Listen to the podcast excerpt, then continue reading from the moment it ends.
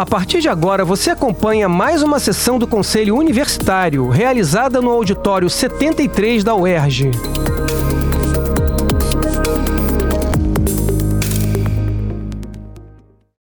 Bom dia a todas e todos e aos que estão presencialmente, os que estão não presencialmente. É, vamos iniciar a nossa terceira sessão ordinária de 2023 e abro agora a inscrição para o expediente. Passando aqui os nomes do expediente. Felipe Tadeu, Ricardo, Lovisolo, Fábio Tadeu, desculpa. Lovisolo, Gaúcho, Patrícia Elaine, Dirce, Kátia, Ana Carolina, Heloísa e Kleber.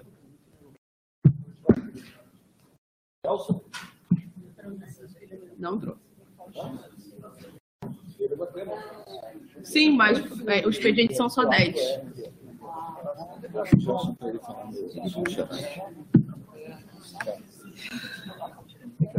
Ok?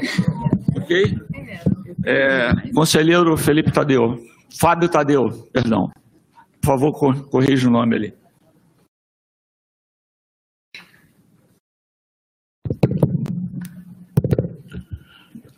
Bom dia, bom dia a todos e todas. É, magnífico reitor, membros da mesa e demais conselheiros. É, eu tenho duas questões é, a serem levantadas. Né? A primeira delas, que a gente tem batido nas últimas três, nos três encontros, que é quanto à questão da climatização da nossa unidade, do Colégio de Aplicação. É, nós temos ainda dois blocos para que possamos, é, na verdade, é, finalizar o processo de climatização. O problema é que agora nós temos, como uma unidade muito grande, com um número grande de professores, é, estamos agora também, já começou o período letivo atendendo os estagiários, é, os mesmos não estão em condições ideais no que diz respeito à questão da climatização da unidade. Então, conversando com, com o gestor da unidade e os demais colegas, é, estamos aqui pedir, por favor, que possa sim apresentar um cronograma de finalização desse processo de climatização da unidade. É, agradecemos muito né, o início do trabalho e o esforço todo da Prefeitura, da, da Reitoria quanto à questão da climatização, mas para o andamento do trabalho, o trabalho para que o trabalho seja concluído e com qualidade, também devemos aí primar pela, pelas condições de trabalho dos professores e técnicos administrativos. O segundo tema é, é um tema bastante delicado, referente às as ameaças que as escolas de, da educação básica vêm sofrendo através das redes sociais. É, tive a oportunidade na segunda-feira de estar na unidade, trabalhar na unidade e o quórum muito reduzido do número de alunos em função da propagação é, desse tipo de mensagem. Então, eu quero pedir aqui, estender esse pedido ao CH, o Bruno, que, na verdade, eu posso dizer assim que é um, um capiano raiz, né? haja visto que estudou no CAP, estudou na UERJ, né? e é professor hoje da instituição, aos demais membros da mesa, um apoio, um apoio fundamental de, do Instituto, do, da Faculdade de Psicologia, da, é, da Serviço Social, para que tenhamos um trabalho com maior afinco para atender esses alunos, aos pais, porque infelizmente nós temos um, um movimento né, de, propagado de muito medo dentro da unidade em função das ameaças que, que se propagam nas redes e principalmente nas redes dos alunos, do Grêmio e as demais, os demais grupos é, que fazem parte da nossa unidade. Então, eu peço, por favor, haja visto aqui, aqui nós temos vários pais responsáveis é, por filhos dentro da unidade, então, eu queria pedir, por favor, que os conselheiros né, e as suas unidades representativas pudessem nos apoiar para que não, não deixássemos né, o CAP, não é essa a questão, mas é, o apoio é fundamental, não é que não estamos abandonados. Isso não é essa a questão. A questão, o apoio é cada vez melhor, o afeto, o carinho e a acolhida para que todos os nossos alunos e principalmente servidores tenham essa possibilidade. Agradecemos também o um aumento significativo do número de de seguranças, né, da parte de segurança da unidade, que esse não é o problema.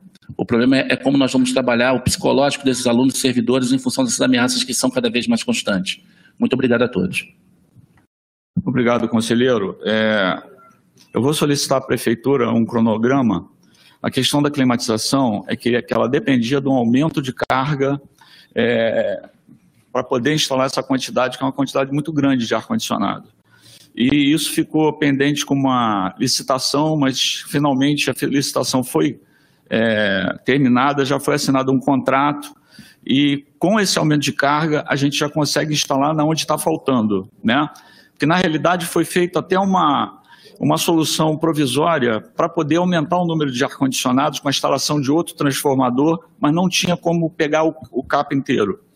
Mas eu vou pedir esse, essa questão. É, quanto ao, ao, a questão do suporte psicológico, eu vou pedir ao professor Rufino da PR5, que ele, se ele pode dar uma informação a respeito do que está sendo feito para apoio psicológico. É... Tá. É, só um segundinho aqui, pegar o sei. É, nós já estamos trabalhando nisso desde 2022. Já foram realizadas oito é, reuniões. É, e primeiro deixa eu pegar o grupo total para você ver uma das dificuldades, já entregamos esse relatório muito profissional para a reitoria e eu vou falar.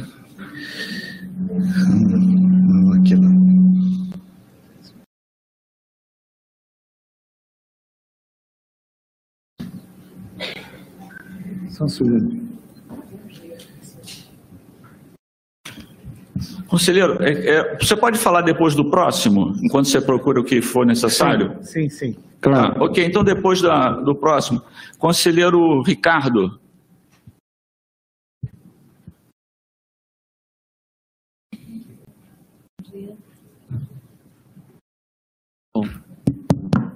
Alô. Bom dia a todos e a todas, bom dia ao magnífico reitor.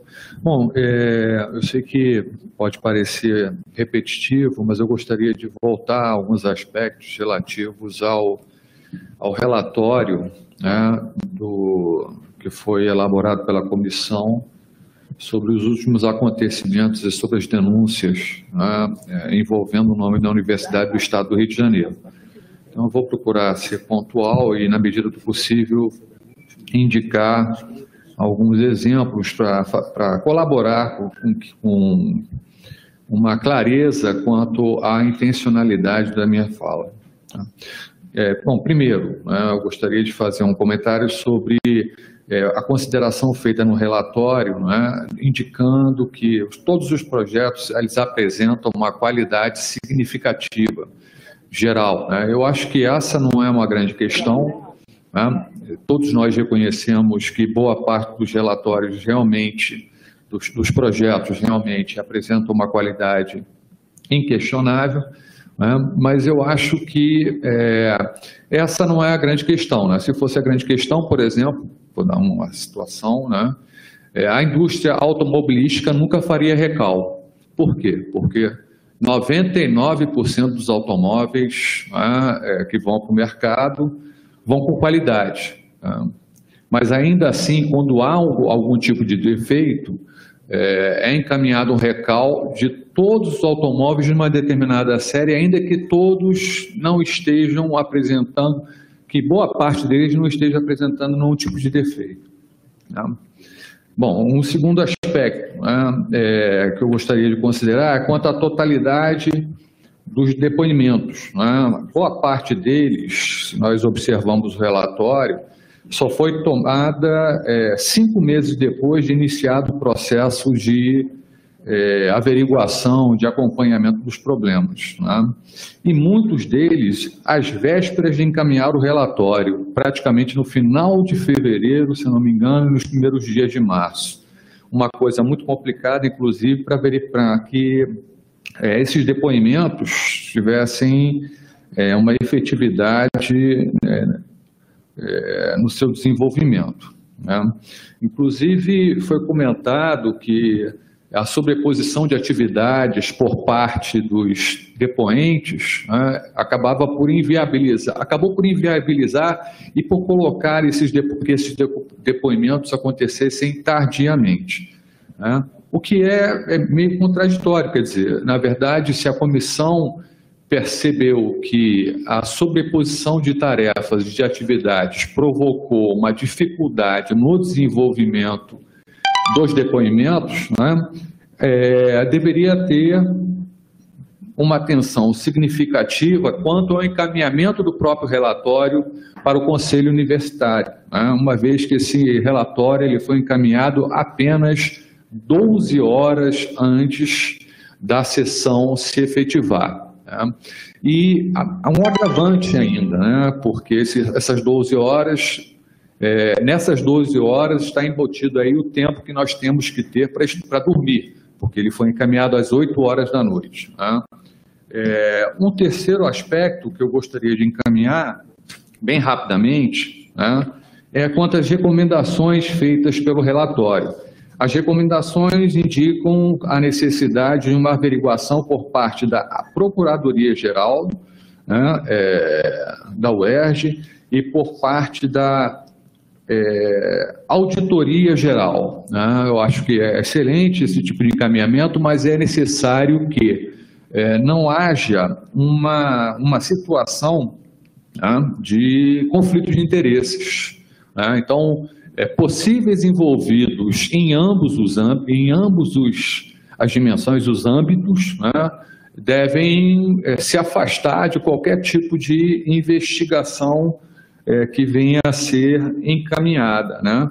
E, é, finalizando efetivamente, quanto a uma consideração que consta no relatório também, de que não houve, é, em vários casos, indicação direta né, é, por parte de, de membros né, do, do, do, das, das diversas, dos diversos projetos, né, é, em relação a familiares ou vinculados indiretamente. Né? A gente tem que lembrar também um outro exemplo né, do problema do é, nepotismo cruzado, né? quer dizer, é, que rolou há algum tempo no Congresso Nacional.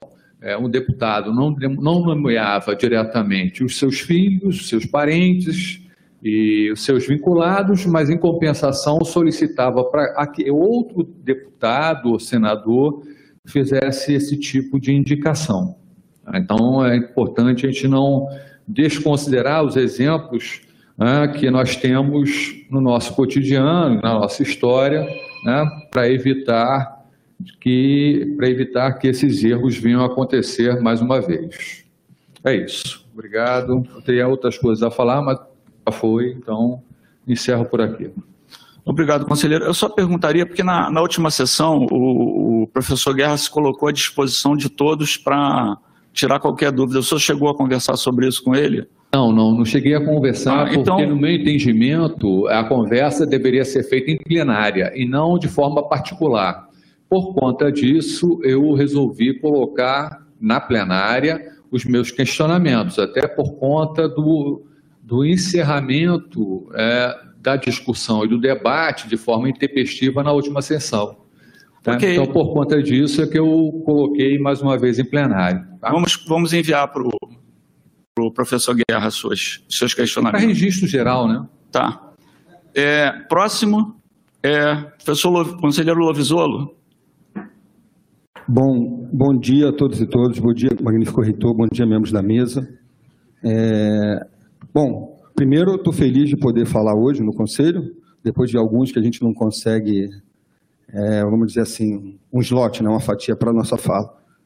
E, bom, primeiro ponto, eu queria falar dois pontos. O primeiro ponto eu queria fazer, trazer mais informações sobre a questão que o conselheiro Fábio levantou, né, dos ataques. Né. Essa quarta-feira, colegas meus receberam informes de, de alunos de que haveria ataques nas universidades e coisas semelhantes. E aí fica uma pergunta né, para a reitoria, para a administração da UERJ, se está havendo algum movimento entre as universidades e instituições de ensino para ver como a gente atua na sociedade em relação a isso. Acho que é importante uma atuação coletiva né, dos nossos diversos é, lares de estudantes, vamos dizer assim, diversas universidades, faculdades e afins, e com todos os seus campos. Então, acho que a gente precisa atuar de alguma maneira isso com parcerias e com o Estado e tudo isso. Em segundo lugar, né, na minha fala, eu queria aproveitar o, o tema trazido pelo professor Ricardo, é, apesar da fala do reitor de que a gente tem que perguntar para o professor Guerra, não acho que seja nossa função ir ao professor Guerra perguntar, então a gente vem no plenário e vamos tra vou trazer alguns temas a respeito disso. Eu queria poder agradecer o relatório da comissão, mas eu não posso, porque as denúncias que surgiram na mídia são de cunho financeiro, e o relatório não traz nada sobre as estruturas financeiras desses projetos. Queria também pedir um desagravo, porque ele usou um projeto da engenharia antigo, citando um mateiro, para desqualificar todos os questionamentos da nossa comunidade, que não está envolvido nas denúncias, que é um conhecimento local, né, a questão do mateiro, e usou isso para defender todos, como ele fez um monte de outras coisas. Ele saiu aqui colocando o que nós pensávamos antes de apresentar seu relatório, um movimento de que somos todos contra projetos e afins. Não, não somos. A grande maioria de nós, e a gente conversa com os conselheiros, é a favor de que a UERJ faça projetos, mas projetos corretamente. Né? Eu tenho vários pontos sobre esse relatório que eu gostaria de falar, acho que falei, então isso me incomodou profundamente, acho que é uma ofensa com a engenharia, ofensa com os coordenadores desses projetos, usar o projeto que não está sendo denunciado para defender outros projetos. Então, transcendeu as funções da comissão, como também transcendeu as funções da comissão publicarem uma EDA a partir de opiniões da comissão e indicarem pessoas da comissão para isso. Então, assim, eu estou muito insatisfeito com o que está ocorrendo, acredito que um monte de conselheiros também estão. Né? Então, a gente precisa tratar esse tema com seriedade. Hoje, surge mais uma denúncia, né? Do grande ídolo de todos os times do Rio de Janeiro, mesmo, né? até o pessoal do Botafogo gosta dele, não é isso? Mas o que, que a gente vai fazer? É senador, mas tem que começar a se investigar isso com maior profundidade. Né? Então, queria trazer aqui que tem muitas coisas. O professor Rodrigo, por exemplo, falou sobre os valores desses projetos no último conselho, não estão na estrutura do relatório. Né? Não, mais, e tem mais três pontos que eu gostaria de falar sobre esse tema. Né? A gente precisa prestar conta da sociedade. Então, essa comissão começou há seis meses.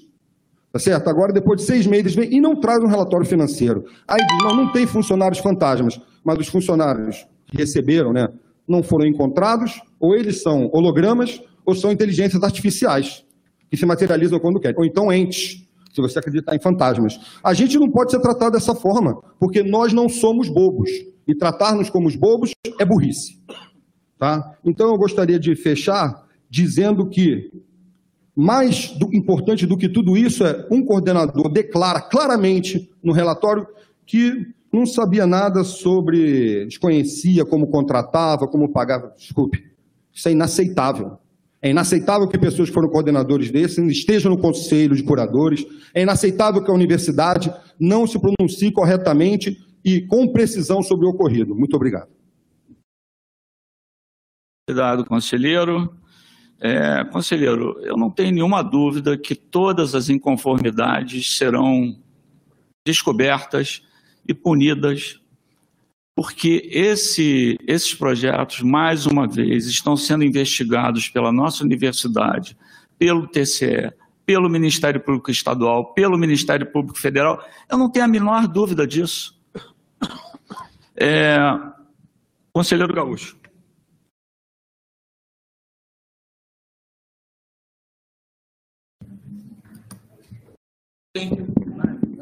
Alô?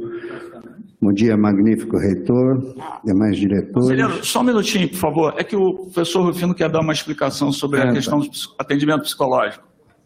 Pode? Ah, não, porque acho que é bastante providencial as dúvidas e também foi um questionamento, questionamento não, foi uma posição adequada também no último conselho de, sobre o suicídio. Na verdade, a Comissão de, suicídio, a Comissão de Saúde Mental é, se reuniu no ano de 2022 em oito ocasiões e esse ano já foram mais duas ocasiões. Então, um total de dez. Assinado o documento, esse relatório inicial, foram 29 pessoas. Essas 29 pessoas que assinaram esse documento, que ele é público, porque não está restrito, É, são é, todos funcionários da UERJ, obviamente, do de saúde, da Pró-Reitoria 5 e 4, CVV, né, da DASP, Instituto de Psicologia, do CAPS, que é um, um órgão de saúde mental da Policlínica Carneiro, é, da Faculdade de Enfermagem, é que são várias pessoas, né? então só estou dando os locais, da Faculdade de Ciências Médicas, do UP. Então, basicamente, os dois meses piores, é da... então, são a saúde mental é um problema muito é, extenso, então foi priorizado o suicídio nesse momento por todos esse, esses funcionários. É, a, os dois piores meses, ou seja, é, que ainda virão, é maio e setembro. A taxa de suicídio na UERJ aumenta. Então, a gente ainda vai enfrentar isso. Segundo, a conclusão deles, a gente tem um número né, de suicídios desde 1998 até hoje, 2022, primeiro semestre de 2022. Nós não temos, não computamos 2023 nem 2022, segundo semestre. É, foram 88 casos.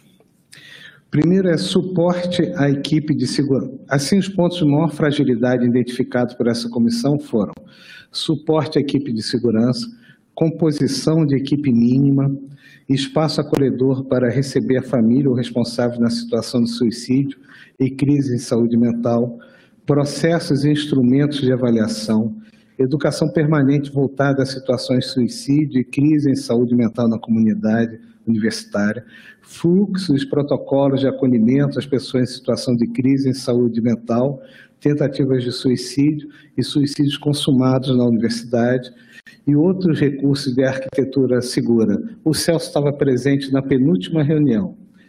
É, então, a gente fez a penúltima reunião, a gente teve a parceria da SGP e da Prefeitura, porque a gente não tem um espaço físico é, que seja referência para toda a universidade, se identificar alguma é, necessidade urgente. Então, ontem o prefeito deu uma proposta, nem falei com o reitor ainda, vou comentar para ver se ele aceita essa proposta, porque não tem espaço físico no campus efetivamente. E a SGP se é, prontificou em criar essa, esse corpo de funcionários estatutários é, que irão atender de segunda a sexta-feira, de 8 às 22 horas. Então, o, o processo está indo, mas a gente vai enfrentar maio e setembro, e quem já sabe pela, pela, pelo fluxo anual de maior é, frequência de suicídio, tentativa de suicídios aqui. É, sobre a demanda que teve agora no dia 12, né, é, do um excesso de mensagens, fake news, assustando a todos, que assustou a todos. É, o nosso recente dia 20, né? por causa é, do nascimento de Hitler e de Columbine, é, aquela, aquela violência que aconteceu. Então, nós estamos nos preparando para o dia 20. Né? Ou seja, a mesma forma que nos preparamos agora, que colocaram muitas seguranças em todos os locais, para que a gente identifique. É, a nota da reitoria foi feita é, para não estimular ah, e perpetuar essas fake news. Ou seja, a gente tinha que, a gente fica assustado, mas a gente tem que ter um controle e junto com é, as pessoas que têm experiência, tanto da segurança pública como também da saúde mental, saber o melhor momento de lançar uma nota e também ser uma nota é, com bastante é, clareza, não estimulando esse processo. Para você, na UERJ tem em torno de 50 mil pessoas. Né? É, na população, pela Organização Mundial de Saúde, considera-se bipolaridade em torno de 1 a 2% da população. Alguns consideram que a bipolaridade está em torno de 5% da população. Então, a gente tem, essas pessoas podem estar convivendo com a gente, tratadas, é, muito bem controladas, então a gente é, tem que ter esse, essa noção que existe e a gente precisa, então, é, com muita tranquilidade, é, desenvolver esse projeto. Sobre a, a engenharia segura, o Celso pode falar alguma coisa, sugerir algumas ideias, né? Você, reitor, você poderia deixar? É, vamos, vamos, dividir, porque senão estende tá. muito tempo. Tá. Conselheiro Gaúcho. Bom dia, novamente, bom dia, reitor, é, diretores, demais conselheiros, assistência, TV UERJ que nos assiste. Eu, reitor, eu queria pedir permissão para o Celso dar uma palavrinha na minha fala. Bom, o que eu trago não é novidade, é reivindicação para técnicos. É, pode ser repetitivo, mas o auxílio excepcional continua sem, sem majoração. É, não sei como isso foi parar lá na vala comum é, do RRF, e eu acho que está em tempo, parece que tem tempo para isso, para mexer em, em excepcionalidade. E isso aí é uma excepcionalidade. Hoje mesmo, dois pais me ligaram, funcionários da UERJ, reivindicando essa fala. Eu já cheguei até a comemorar isso aqui e não saiu. Então, reitero o pedido e gostaria de notícias se a gente avançou nisso. Outro, a outra reivindicação é sobre dois projetos que a gente tem na Casa Civil. Gostaria de mais empenho do reitor e da própria Procuradoria, que é o de insalubridade, porque as pessoas estão recebendo a insalubridade em cima do salário mínimo de 2015. Enquanto a UENF, lá no Norte Fluminense, recebe em cima do salário base atual. Não adianta bater, a, bater palminha para médico, para enfermagem, para fisioterapeuta e cometer esse tipo de atrocidade. A sociedade e esse conselho tem que se posicionar, o reitor tem que se posicionar quanto a isso. Outro projeto que está lá na Casa Civil que a gente pede mais empenho também é o de adicional noturno que pega todos os plantões do UP, que tem plantão noturno, a Piquet Carneiro não tem, mas o UP tem, e a nossa própria segurança da UERJ tem plantão noturno. Também não tivemos mais andamentos tão trancados na Casa Civil, gostaria que, numa oportunidade que o senhor tiver, que tente tocar esses projetos. É, Vou passar agora para o Celso, que o Celso também tem uma denúncia a fazer aí. É, senhor presidente, conselheiros e conselheiras de assistência, servidores da SECOM e demais que estão assistindo a gente.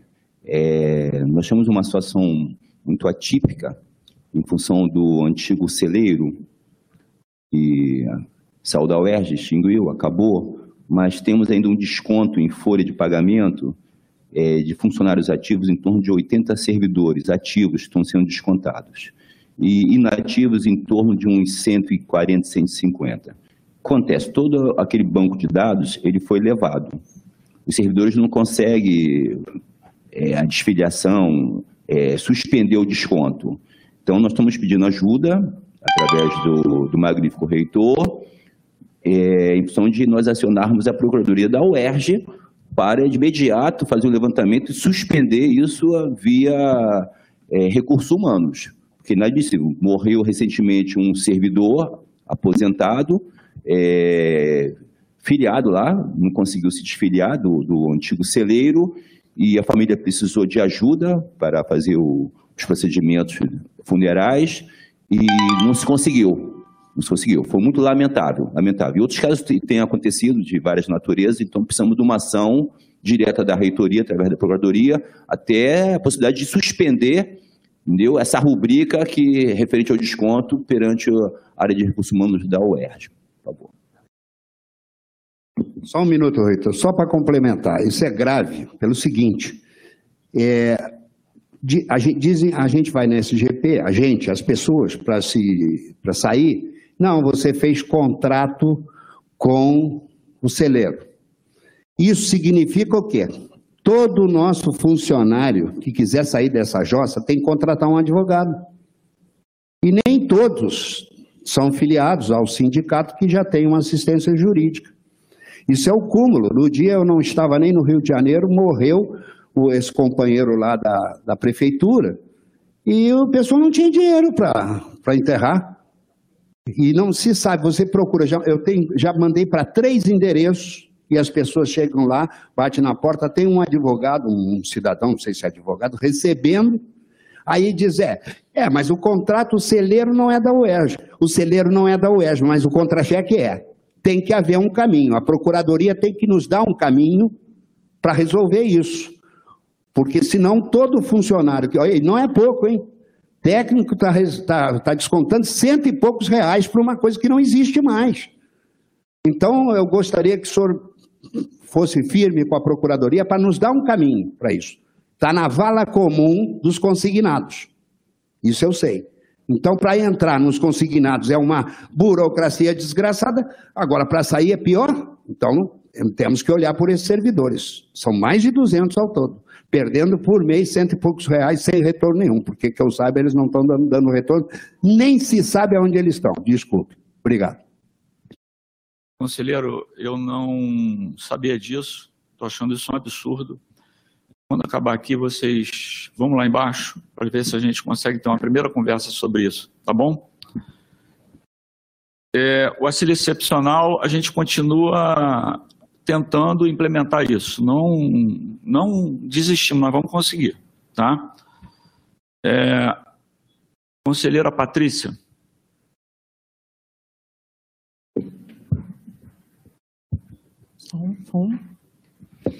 Bom dia a todas as pessoas presentes. É, não tem como pensar é, como o dia de hoje acaba a gente estar tá, né, triste, abalado, mais uma notícia envolvendo a universidade, né, os colegas falaram aí, mas certamente é, acaba deixando a gente bastante transtornado, né, porque não é onde a gente deseja que o nome desta universidade esteja. Lembro bem que o Guerra falou né, que essas notícias não são falsas, então, a gente nem pode partir do princípio que é só uma má notícia, mas queria deixar aqui isso registrado, porque é muito importante a gente é, colocar o nome da universidade onde deve estar, não da forma que está sendo publicizada. Né?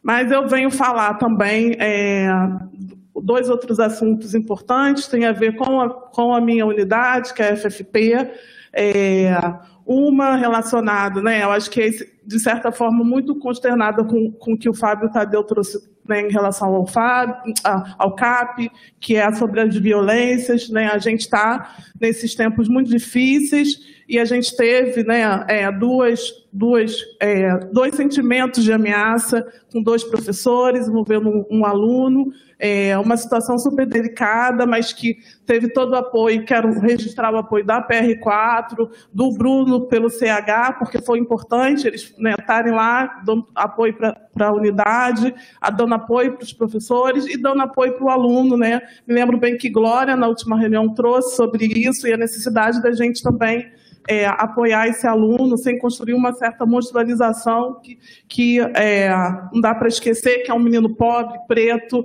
é, da periferia de São Gonçalo, então essas coisas a gente não pode esquecer quando a gente pensa esse acolhimento. Mas eu queria trazer assim uma reflexão que eu acho que é muito importante é, que é, é, o quanto de institucionalidade a gente pensa esses casos. É óbvio que dentro da unidade está sendo acolhida, a PR4 foi lá, CH, mas o que, que a gente está fazendo enquanto uma universidade pública para pensar essas situações? Né? Tem aí umas resoluções sendo feitas para um professor, para, o, para outra professora, para um aluno, mas é, é muito mais de, uma, de, um nível colaborativo entre as pessoas, que entendendo a situação, do que um institucionalizado como deveria ser. Assim eu entendo, assim eu acho que é, aquela unidade entende. Então, queria deixar essa reflexão, assim, que qual é o nível de institucionalidade a gente pode ter, que, de, de certa forma, eu acho que é ancorado no debate que, que o Fábio Tadeu traz, mas, ao mesmo tempo, né, a gente tem que repensar aí várias questões sobre a violência nas escolas, na universidade, sobre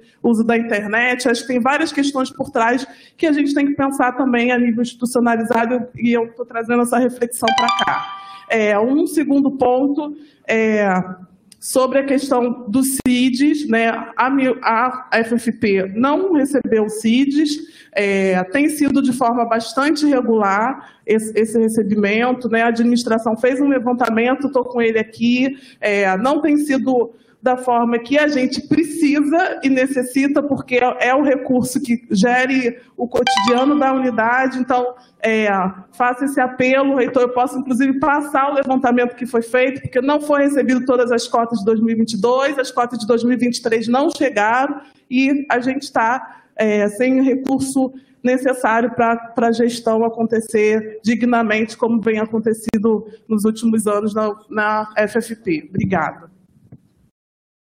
É, obrigado, conselheira. Bom, sobre o CIDES, está havendo um atraso geral no orçamento pelo Estado. É, não é uma questão da universidade. E não é uma questão que afeta só a UERJ, afeta todas as secretarias. Mas, pelo que a gente tem de informações, será regularizado brevemente. É, quanto à questão da violência, a professora Kátia pode explicar algumas ações que estão sendo tomadas, por favor questão é, dessa discussão, né? Tá certo. Bem, é, bem rapidamente também, né, quero aqui dar bom dia a todos e todas e todos.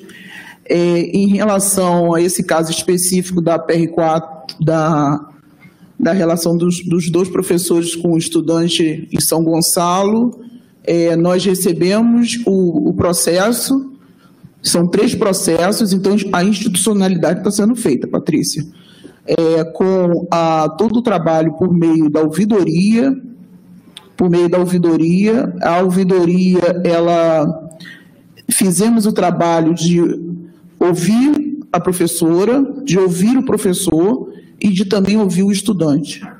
É, a PR4, por meio do Departamento de Psicossocial, teve presente ouvindo o estudante. Então, assim, é um trabalho institucional que, de, de bastante complexidade, tá? Então, nesse sentido, próprio você representando o departamento né, de educação, assim como a presença também da chefia do departamento do, da geografia, então os, os, processos eles estão sendo encaminhados.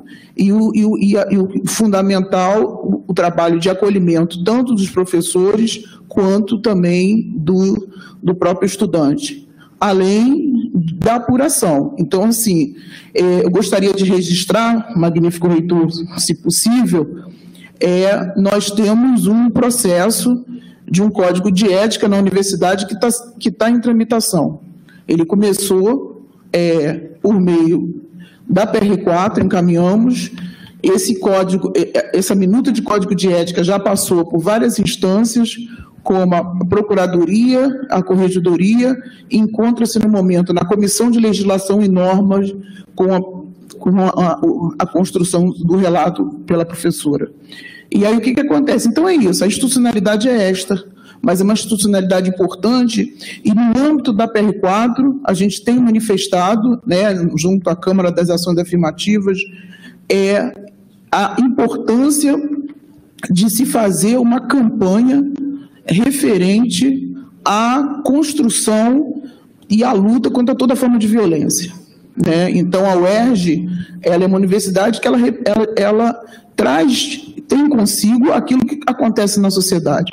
Então, assim, nós estamos bastante atentos. Nessa semana que aconteceu agora, essa questão de vários fake news, inclusive eu estava é, participando de um evento junto com o CEAR de Geografia e Geografia de História e também é, da Biologia, onde o tema era assédio é, com, é, com as mulheres. Então, assim, e rapidamente encaminhamos para o reitor, que acionou todo o setor de segurança da universidade para fazer todo o acompanhamento necessário. Então, nós estamos bastante atentos, atentos a todo o processo. Né? Vimos aí o reitor. Então, assim, só para finalizar, é, a gente está muito atento em relação a todo esse processo. Tá? Então, a institucionalidade ele é dada nesse, dessa forma, dessa forma, nesse formato. Obrigado. É, conselheira professora Dirce, por favor. Bom dia a todas e todos. Eu estou aqui para falar em nome do Conselho do, da composição né, da Comissão Eleitoral Geral é, da UERJ, para lembrar a todos que nós vamos ter eleições para os conselhos superiores, que é o Conselho Universitário e o Conselho de Ensino e Pesquisa, no mês de junho, e que esse calendário já está na página da UERJ, assim como a questão das subcomissões eleitorais de cada unidade, né, de cada núcleo. Então, é importante que os conselheiros atentem para isso e auxiliem também na observação de que essas comissões estão sendo formadas e que elas têm prazo para serem enviadas à Secretaria dos Conselhos para que nós possamos deslanchar o processo eleitoral. A Comissão Eleitoral Geral e a Secretaria dos Conselhos, ela vem trabalhando sempre em conjunto nas eleições de 2023, tentando realizar melhorias práticas no sistema Helios Voting, com o objetivo de ampliar os recursos democráticos apresentados à instituição nas últimas eleições dos conselhos. É sempre bom lembrar que são os conselhos deliberativos da nossa democracia uergiana.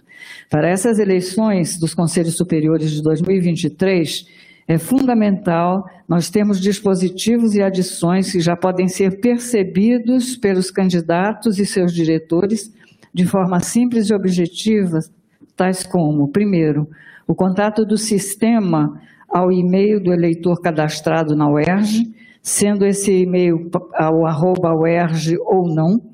O aprimoramento disso é importante porque nos traz a possibilidade do contato direto com o eleitor antes das eleições, durante e como, por exemplo, na confirmação de que o voto foi depositado, bem como qualquer contato necessário a mais que possa precisar ser comunicado ao eleitor. Em segundo lugar, o voto depositado apenas uma única vez, sem a possibilidade de retificá-lo. A implementação e organização do relatório log, que vai identificar quais edições foram feitas no sistema, em qual momento e por quem. É a transparência aliada à organização dos dados. Há também, nessa eleição, a implementação do voto nulo na cédula. O acesso integrado com sistemas da UERJ aos maiores conselhos de colégios eleitorais SGRH e a graduação presencial, permitindo a inserção automática dos nossos maiores volumes, além do aprimoramento feito no sistema de ações que eu já referi aqui, mas que vale a pena insistir, como a solicitação da composição das subcomissões das unidades acadêmicas, a UP, PPC, apesar, e insisto nisso, de algumas unidades ainda estarem com dificuldade de terminarem suas composições. Então, é um, um apelo que nós fazemos para que todos possam trazer né, as subcomissões para que possamos prosseguir nos trabalhos. Há também é, a questão da comunicação atualizada no site, que é bom que todos os conselheiros possam consultar, a implementação e solicitação de colégios eleitorais, o projeto de publicização dos procedimentos e dos conselhos, com a elaboração de banner, folder, vídeo, afins, sobre o que são colegiados superiores da UERJ e suas representações. O trabalho é longo, minucioso, ele gera resultados sólidos, pois é feito por todos e para todos. Obrigado. Obrigado, conselheira. É, eu, eu só queria, que eu recebi agora uma informação da Márcia, da DAF, é, que o, todas as cotas extras solicitadas no número do, pelas unidades foram atendidas em 2022, que em 23 estão aguardando o orçamento, a liberação do orçamento por parte do governo, e que é uma previsão de depósito de CIDs para 20 de abril. Tá? É, conselheira Kátia, por favor. Bem, gente, bem rapidamente aqui, que eu quero passar, quero dividir a minha fala com, é, com o, Ger, Gerson. É, são, são duas questões. A primeira questão é que ontem a gente, no CESEP, foi aprovado é, a política de curricularização da universidade. Então, um dado muito importante para nós e os encaminhamentos aí serão feitos no sentido da, das reformas curriculares. É, o segundo ponto, também tivemos ontem, é, junto com a, a PR4 e Instituto de, de Nutrição, a, né, feita na PR4 a partir do Departamento de Alimentação, né, a, o, a comemoração de 10 anos mais um, ou seja, dos 11 anos do restaurante universitário. E foi colocado também toda a importância de pensar a política de segurança alimentar. Passando então para o Gento. Um minuto. Fiz um minuto. Bom dia a todos. Professor Cati, muito obrigado. Tentarei ser muito sucinto. Primeiro ponto, eu acho que é reforçar a importância que tem sido atribuída por essa reitoria, a questão das ameaças em relação à segurança das escolas e da própria universidade, no qual essa semana foi criado o conselho pelo governo do estado e o reitor de pronto resolveu participar. Eu sou o membro titular desse conselho, né, professor Gelson Rosentino, junto com o professor José Vila, da, do IFD e também do CAP, né, para justamente pensar as questões mais urgentes e imediatas em relação à segurança geral das escolas e universidades. E, além disso, nós temos um papel, enquanto universidade, uma responsabilidade de uma ação transformadora dessa sociedade no longo prazo. A gente não pode esquecer disso. Uma outra questão importante é, estou acabando de voltar da Ilha Grande. Nós tivemos esse momento, é, desde o ano passado, com as chuvas torrenciais, do início de abril. A estrada teve interditada durante tempo uma ação gigante que foi demandada por parte do, da iniciativa dessa reitoria com o professor Mário, junto aos órgãos do Estado e a Prefeitura de Angra dos Reis, envolvendo inclusive, em determinado momento, o governo federal.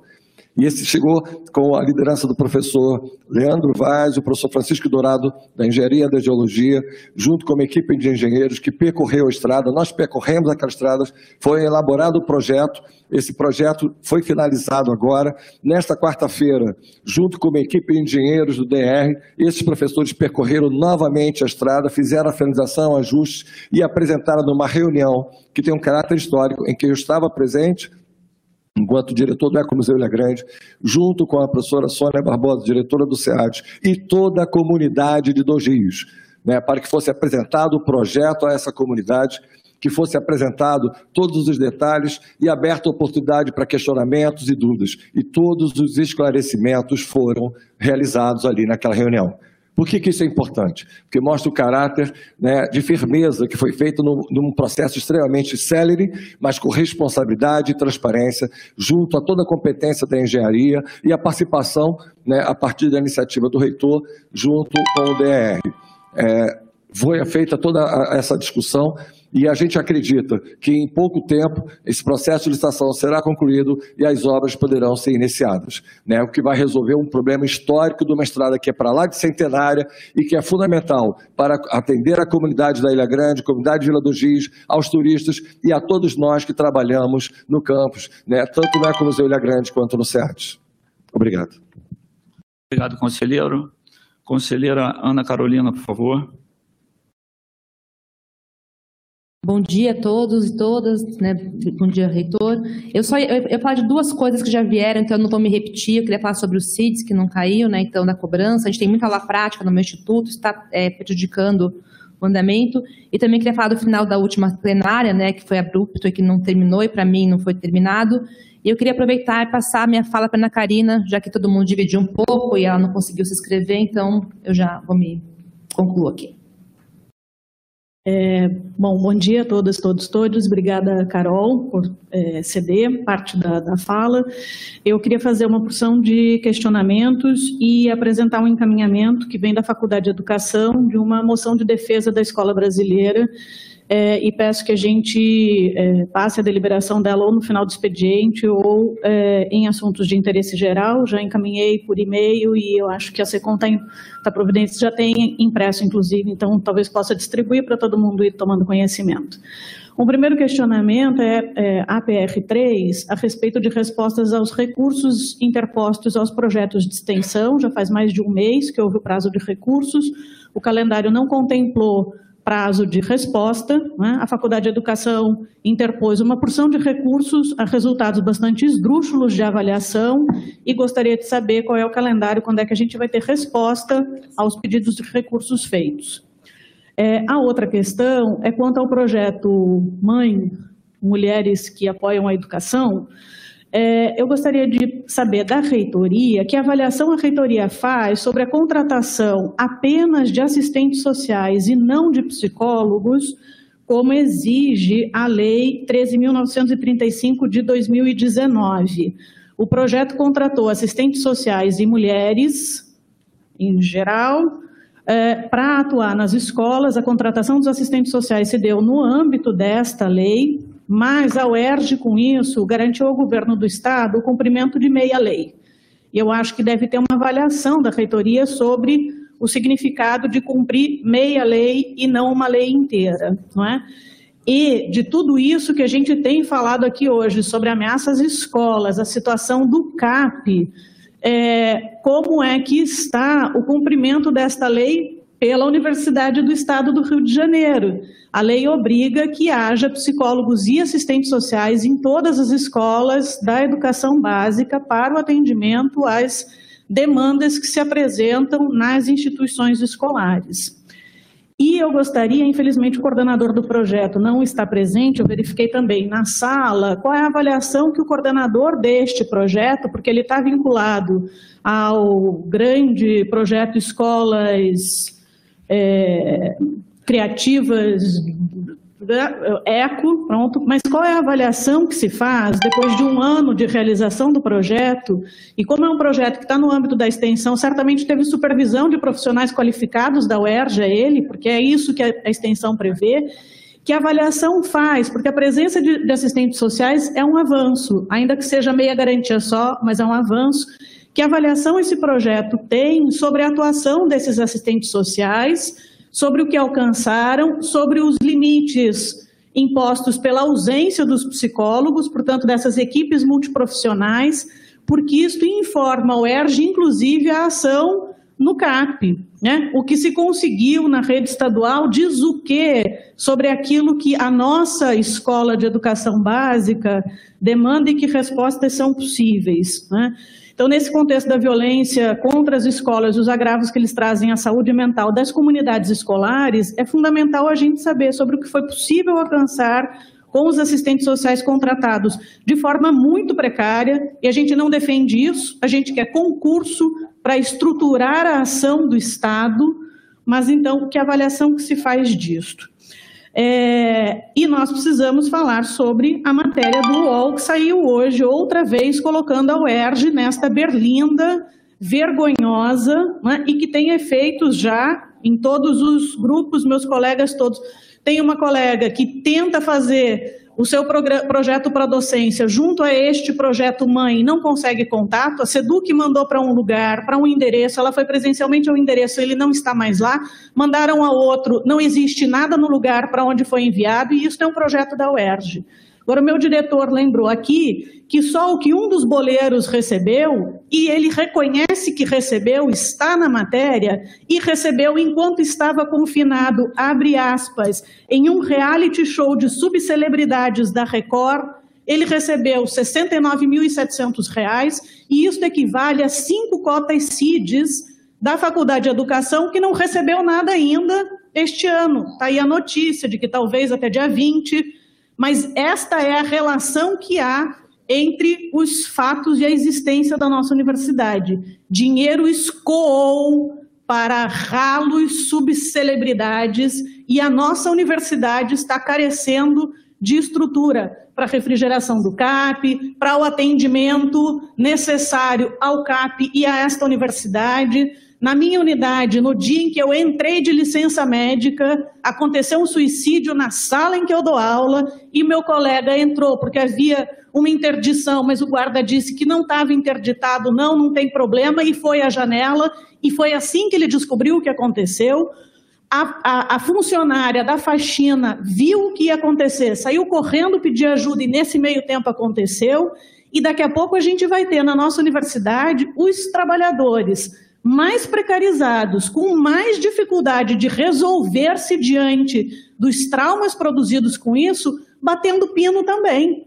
Porque é sobre a guarda que recai a tarefa de atender aos casos de tentativas e e é sobre eles que não tem mais. Já houve um tempo em que os guardas tinham preparação para isso. A comunidade universitária continua achando que eles continuam tendo e não tem mais. Foi muito bom ouvir, Rufino, que isso está em andamento, não é?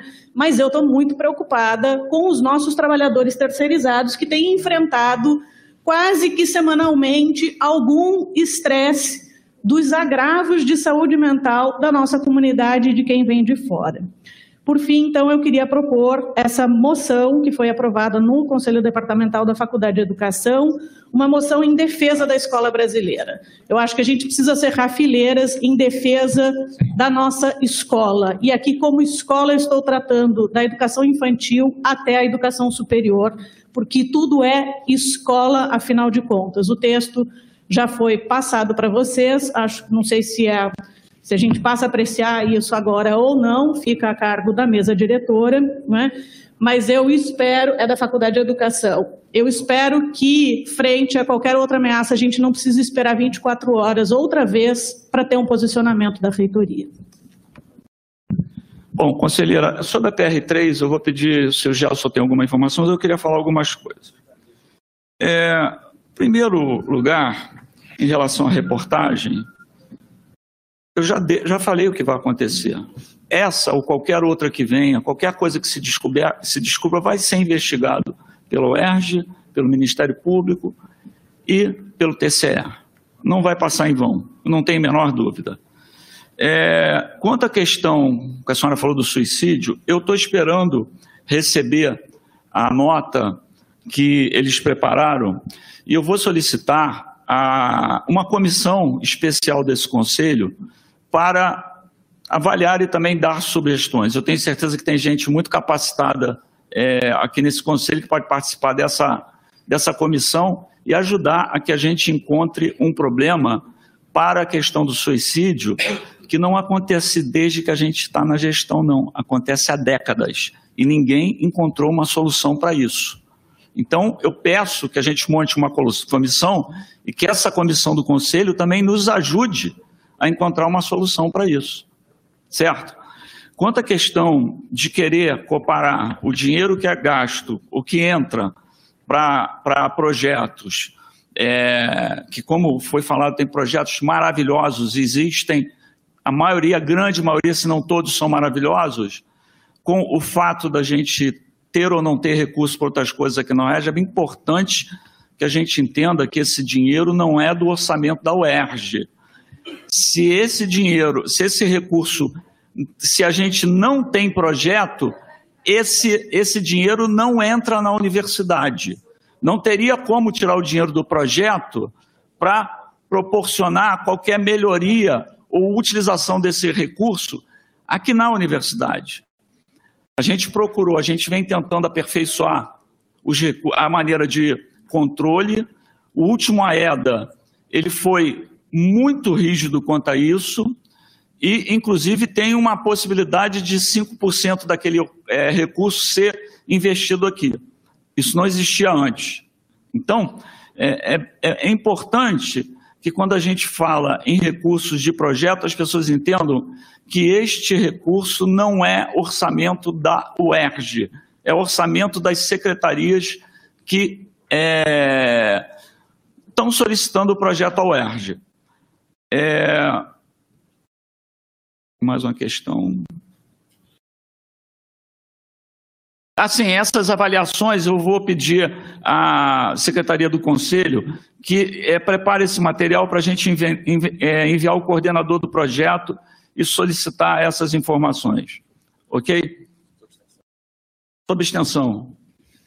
Bom, conselheira, é, esclarecer aqui muito brevemente é, que o resultado sai hoje, né, dos recursos.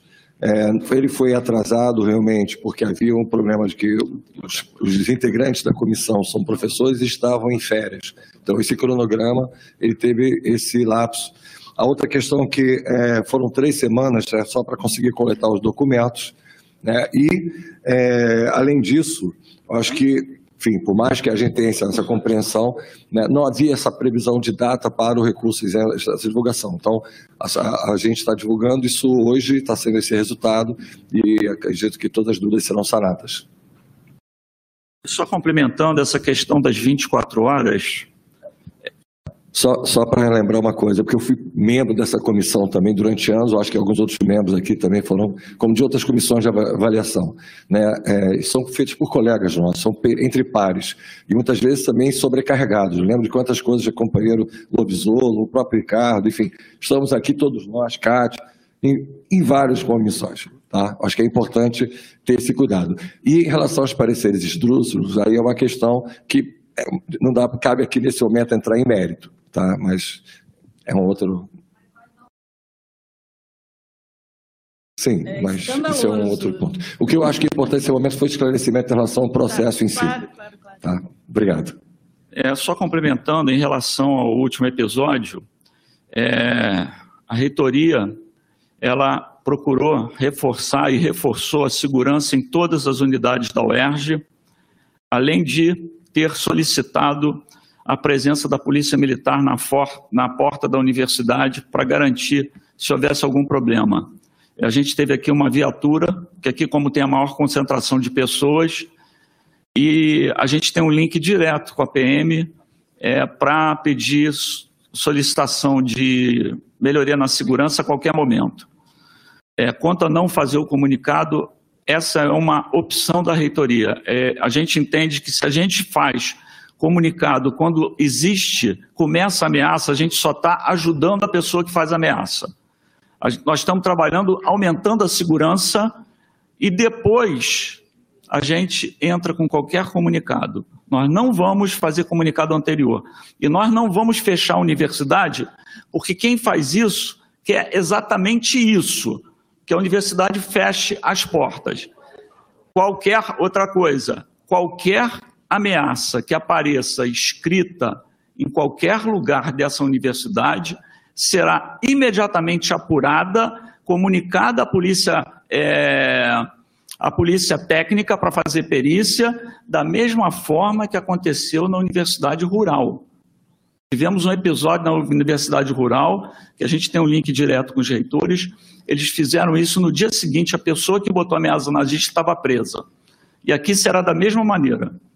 Mas magnífico, veja bem, o que, o que as unidades demandaram naquele dia, de forma alguma, era fechamento da universidade, era exatamente o contrário. Era ter garantias e era ter uma notícia, que pode até não ser pública, mas as unidades de que providências estão sendo tomadas, que a segurança está garantida, que as aulas podem acontecer, que nós precisamos resolver pedagogicamente ameaças, a gente precisa reunir a comunidade, falar sobre isso. Então, é, o que, a solicitação é que os diretores e as diretoras das unidades acadêmicas não fiquem abandonadas para tomar decisões e dar respostas à sua unidade. Elas desejavam ter da reitoria uma posição de apoio à manutenção das atividades regulares, porque era isso de fato que tinha que acontecer. Era reduzir o pavor das pessoas. Era dizer: estas fotografias não são da UERJ, vamos todos prestar atenção. Isto não é aqui, nós precisamos nos juntar, nós precisamos nos unir, nós precisamos ocupar a universidade, nos proteger e nos cuidar com a presença na universidade. Essa é a questão. É, professora, nós apuramos tudo. Optamos por não fazer nenhum tipo de divulgação, entendendo que isso seria ruim. Se houver algum, algum diretor de unidade que tenha qualquer dúvida, é só ele entrar em contato comigo, não tem o menor problema. A reitoria está aqui, o reitor está aqui, o diretor. Então é para os 30, 40 diretores de unidade Não ficar tem- mandando mensagem não para o não- reitor, não ao invés tem- de ter uma posição não reitor? tem, não tem o menor problema. É só me mandar a demanda que eu vou atender como eu atendo todo mundo. Como atendi o, o reforço de segurança. Inclusive, aconteceu um, um- fato até interessante. A, um- a secretária lá da, da reitoria recebeu uma mensagem de um pai do CAP muito preocupado porque ele nunca vi- tinha visto tanto segurança na porta da escola. O reforço foi feito, a solicitação policial foi feita e a gente caminhou com tranquilidade. Em, em- em momento nenhum eu disse que alguma unidade estava querendo o fechamento da UERJ. Eu que não tenho dúvida que quem faz isso quer o fechamento da UERJ. Sim. E é isso que Ok. a gente não pode permitir. Professora Heloísa, por favor, conselheira.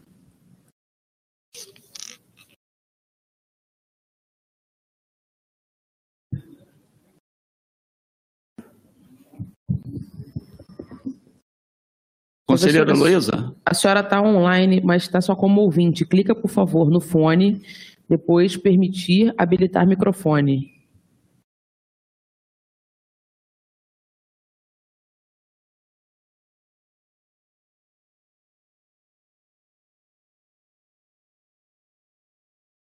Não, ainda não ouvimos. A senhora precisa permitir o microfone e depois habilitar o microfone. Clicou no fone?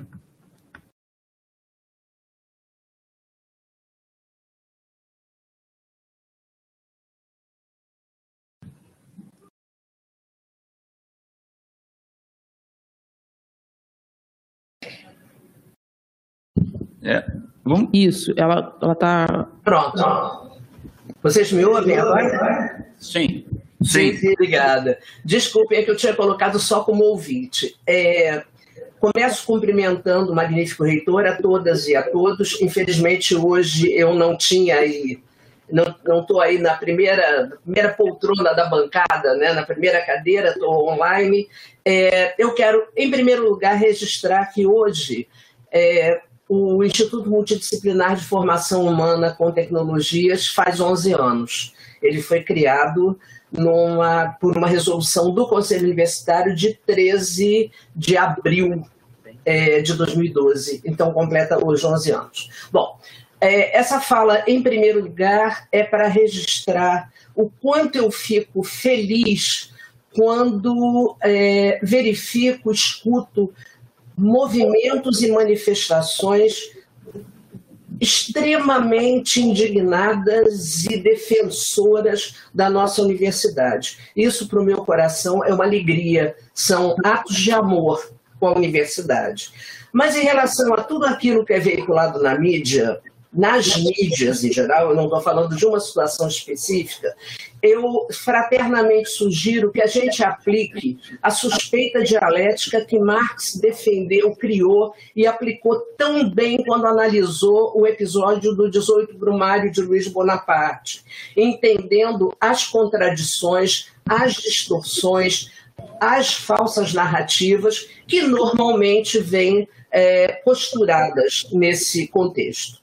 Uh, também gostaria de, nesse, nesse movimento, uh, e preocupada com a qualidade daquilo que se veicula na mídia, fazer um destaque que eu concordo, que eu considero muito positivo, é a qualidade do Instagram que o ERG Projetos criou com a divulgação dos projetos que são desenvolvidos e são supervisionados pela superintendência. Tá?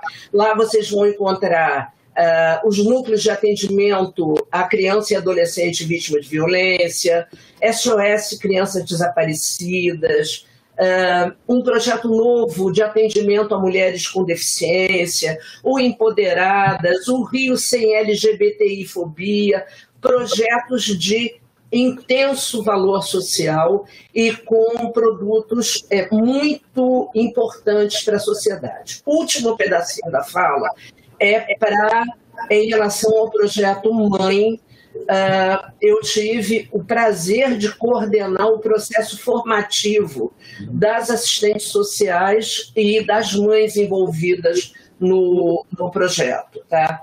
Então, é, primeiro, afirmando que eu tenho uma defesa ardorosa de que se complete o, o, universo das equipes multidisciplinares na escola. Sim, com o pedagogo, com o, o, assistente social, com o psicólogo. E só para informar, nas metas para 2023, nós tínhamos previsto, a partir da seleção dos psicólogos, é, a formação dos mesmos, mas esse projeto foi interrompido. Ele foi interrompido só por mães e os assistentes sociais. Eu aguardo pela, por parte da Secretaria de Estado de Educação que ele ainda seja retomado. E último esclarecimento: essas pessoas selecionadas, elas fazem basicamente o acolhimento no retorno da pandemia e o processo de busca ativa para diminuir a evasão que era muito grande, continua sendo muito grande na rede pública do Estado. Desculpem se eu me alonguei, obrigado. Obrigado, conselheira Heloísa, pelos esclarecimentos. É, acredito que o próximo inscrito é o conselheiro Kleber. É isso mesmo, Ludmila? Sou eu, sim. Obrigado, Todos me ouvem? Sim, conselheiro. Gente, bom dia. Obrigado a todos e todas. Queria é, homenagear aí a mesa, a reunião de hoje, e também a todos os conselheiros que estão participando coletivamente. Hoje eu pensei em ir de manhã, mas olhei o trânsito e a, o tempo que eu tinha que levar para chegar aí eu não conseguiria estar na reunião, então eu preferi fazer por aqui e voltei para casa. Bem, é, para começar, eu queria falar do, do Protec, né, que muitos técnicos já conhecem, muitos professores também, que é um programa para os técnicos administrativos, né, os moldes de outros programas que nós já temos para docentes. Esse programa já está, já, já, já vem desde o ano passado, e esse ano ele deveria ter um reajuste né, dos seus valores, porque foi aprovado no orçamento que nós aprovamos aqui nesse conselho. Só que até agora a gente não viu esse reajuste. Muitas pessoas têm falado no nosso grupo do, do, do Protec sobre isso. Né? A gente está preocupado, é claro, né? porque não sabemos se tem orçamento, se não tem. A gente não teve nenhuma manifestação pública de como isso será feito, o que, que houve para não termos ainda os reajustes desses valores. Né? Então a gente se preocupa bastante com isso. Além disso, eu queria falar também que está no SEI é, um grupo de minutas para a reitoria sobre o Protec. Uma é para fazer um novo AEDA, um novo ato executivo, né, para poder a gente guiar melhor o edital. A gente vai para o segundo edital do Protec. A gente espera que a gente consiga, de fato, seguir nesse caminho. Né? Tem também uma minuta lá de uma coisa que a gente, que eu estava, inclusive, falando, né? confabulando com, com o Lincoln né, sobre isso, sobre a necessidade de se elogiar nessa universidade o trabalho das pessoas, sobretudo quando ele não é remunerado, como tem nos projetos e tal. Né, e os projetos e os processos, algumas comissões não são remuneradas e não é diferente no comitê do Protec. Né? No comitê do Protec não há remuneração. Então, pelo menos que se, se faça elogios que vão para a pasta das pessoas, né, que possam compor para a pessoa algum tipo de é, ganho né, funcional nesse sentido. Então, tem lá também uma minuta nesse mesmo processo para essa questão. Né? E uma outra coisa que eu queria falar: todos sabem que eu sou conselheiro de unidade acadêmica, eu sou chefe de secretaria da minha unidade. Como chefe de secretaria da minha unidade, algumas coisas gritam há anos para a gente. Né? E uma delas é a quantidade ínfima de cargos que as unidades têm. Né? Eu fico pensando no Instituto de Letras, é um instituto de um andar inteiro, é o único bloco que a gente não tem é o bloco E. E temos muitos setores, vários departamentos, uma estrutura administrativa pesadíssima, que conta com uma diretora, uma vice-diretora, um chefe de secretaria e agora um chefe de secretaria da pós.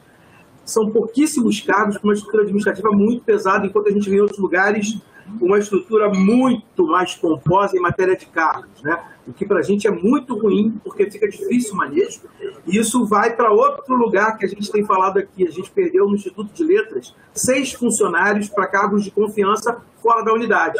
Fica muito difícil gerir unidades com um trabalho técnico quando você não tem cargos para oferecer e para poder fazer as pessoas se sentirem felizes trabalhando onde estão, né? Porque elas podem ser mais felizes ganhando mais em outro lugar. E acho que por isso também a gente tem tantos projetos que, que causam escândalo. Né?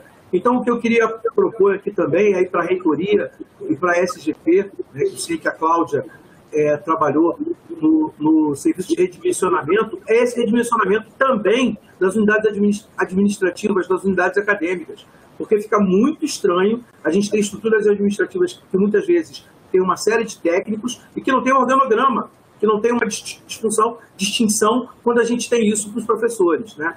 Então, o que eu queria provocar aqui era isso. Eu sei que outras unidades administrativas, assim como nós, têm o mesmo problema. Né? Sobretudo as externas, né? que são complexas, grandes, e também não tem uma estrutura administrativa que dê conta delas todas.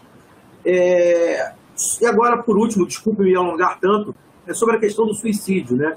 Muitos sabem aqui que eu participo do ERG pela Vida já há anos, porque também sou psicólogo formado por essa casa, então estou no projeto da professora Ana Feijó já há bastante tempo. A gente gravou, inclusive, vários podcasts para poder elucidar essas questões de suicídio na UERJ. Quem nunca ouviu, eu recomendo que ouça. Muitas coisas que a gente conversou, falou aqui hoje, estão lá, né, falado por essas pessoas que são especialistas. E a gente realmente tem uma preocupação muito grande sobre como essa estrutura está sendo colocada. A gente precisa ampliar o amparo, tanto para alunos quanto para servidores. Né? Eu tenho trabalhado com servidores extremamente impactados, e aí eu concordo com a Ana Karina, a gente que está nos andares altos sofre mais ainda, porque sempre é no nosso andar, né? Foi no 11 primeiro, foi no 12 segundo, e aí é muito traumatizante para quem está lá e imagino para quem tem que trabalhar com a limpeza do local, etc. Né? Então, acho que a gente tem mesmo que ter um programa muito claro sobre isso, para esse amparo mais é, regulado, né? E o treinamento de seguranças, como falaram aí, ele tem sido feito com algum acolhimento. A gente tem tentado no ERG pela Vida fazer isso também. Né? A gente está tá tendo reuniões é, regulares aí, toda vez que é necessário com os seguranças, mas a gente tem que ter um plano muito mais concreto do que os improvisos que a gente geralmente faz. Desculpa aí me alongar tanto, tá, gente? Obrigado, conselheiro. É, eu só queria dizer que essa sessão vai se estender até às 13 horas.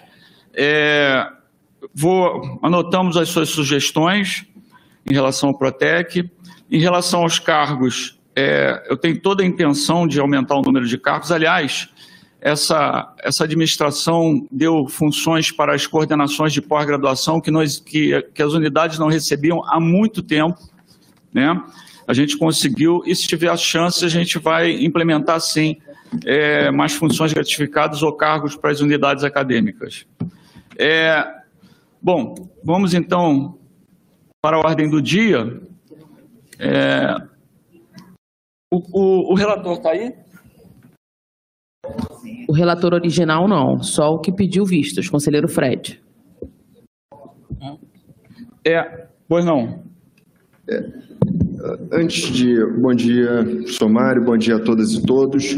É, fiz uma solicitação de questão de ordem antes de iniciarmos os trabalhos é, da pauta é, entendendo que foram levantadas é, questões diversificadas no expediente, algumas de tratamento mais imediato, pontual, mas duas questões foram é, bastante relevantes e expressam o ponto de vista coletivo é, do, enfim, do Conselho de Diretores, dos diretores, ou da maioria das direções do Centro de Educação e Humanidade.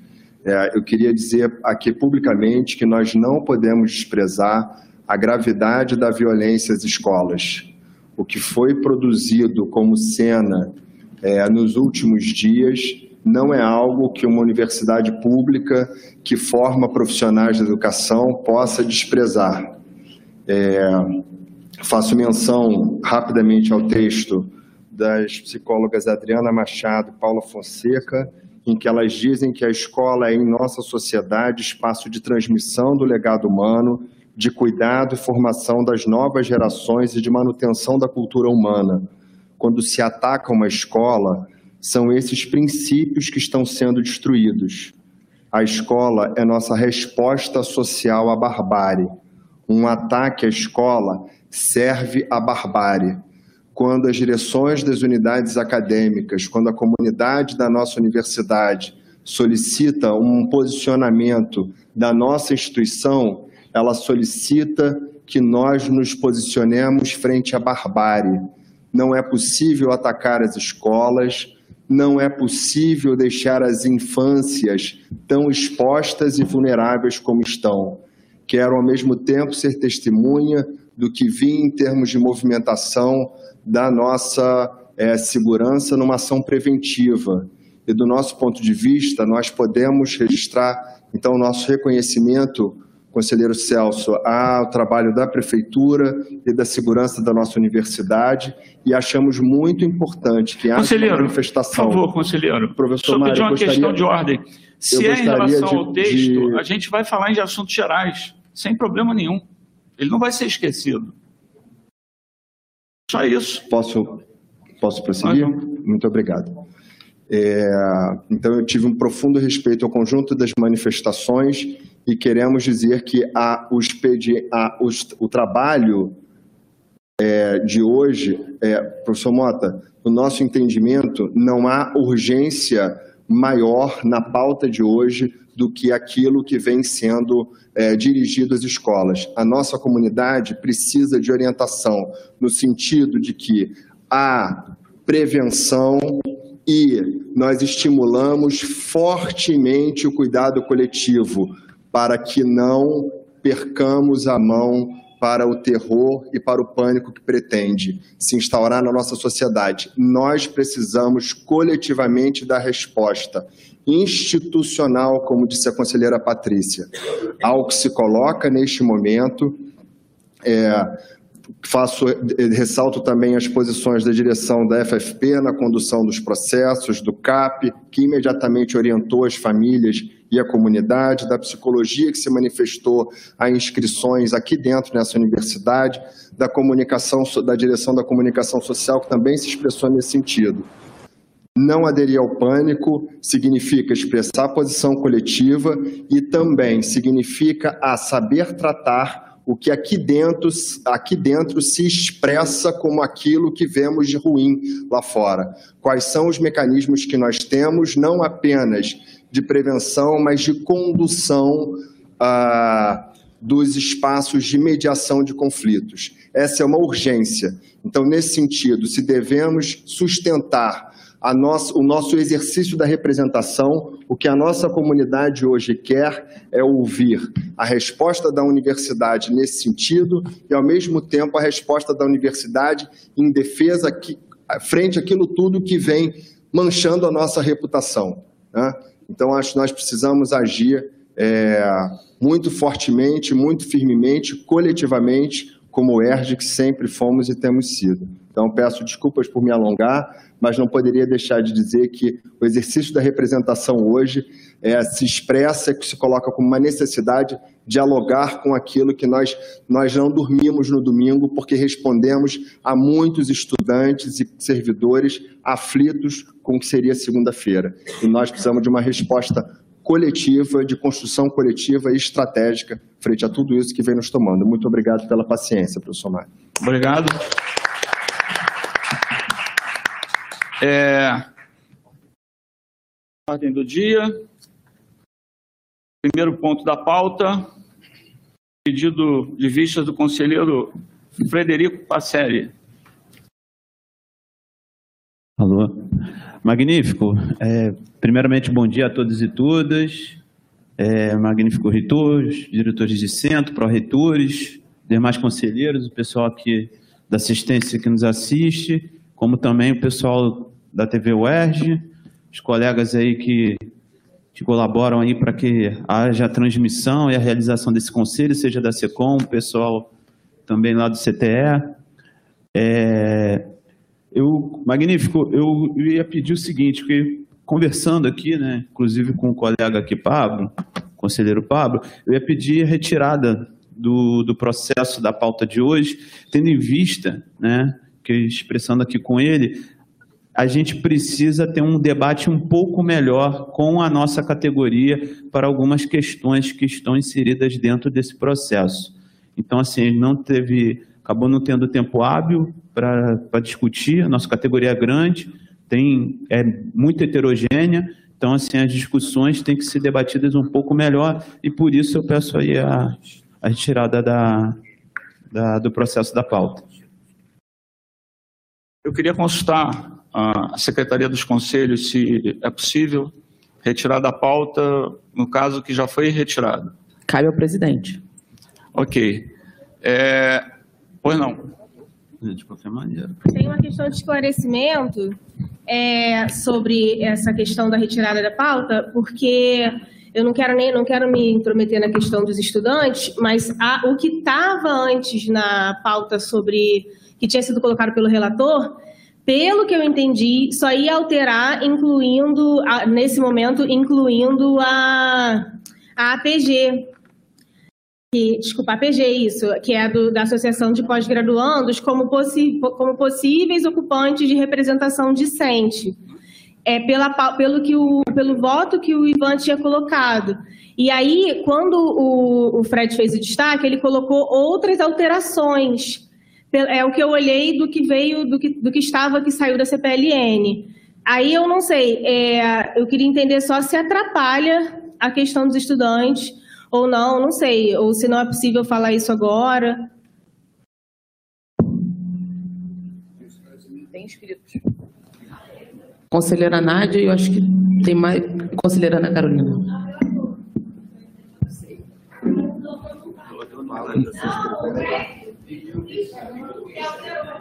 Eu acho que não tem nenhuma. Não prejudica em nada.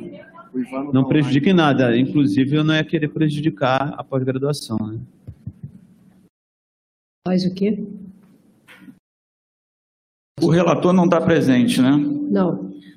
Bom, como o relator não está presente, eu só peço ao conselheiro que na próxima sessão, impreterivelmente, que nós estamos em cima das eleições. Ok? Eu queria falar. Professora Nádia. Posso falar? Posso falar? É, bom dia a todos. É, na última reunião, é, nós já tínhamos, eu já tinha feito uma fala em relação a isso é, esclarecendo a conselheira Luana, não, é, não se trata disso. Essa proposta tem uma mudança estatutária, né? e nós, da comissão eleitoral, antes diretores de centro, que fomos que encaminhamos essa proposta em agosto do ano passado, e entendemos que hoje ela não pode ser discutida. Nós estamos com uma eleição em curso. Né? Nós não temos como protelar isso. Não podemos discutir isso agora, gente, senão não vai ter eleição. Eu tenho que dizer isso em relação à comissão eleitoral. Né? Então, Luana, te esclarecendo, tem mudança estatutária, não é em relação à APG. Né? Eu proponho que a gente não discuta isso nem na próxima, se o relator estiver ou não estiver. Não temos tempo hábil para isso.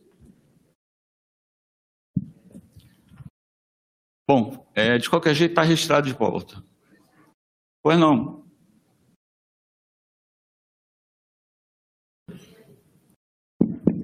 Alô?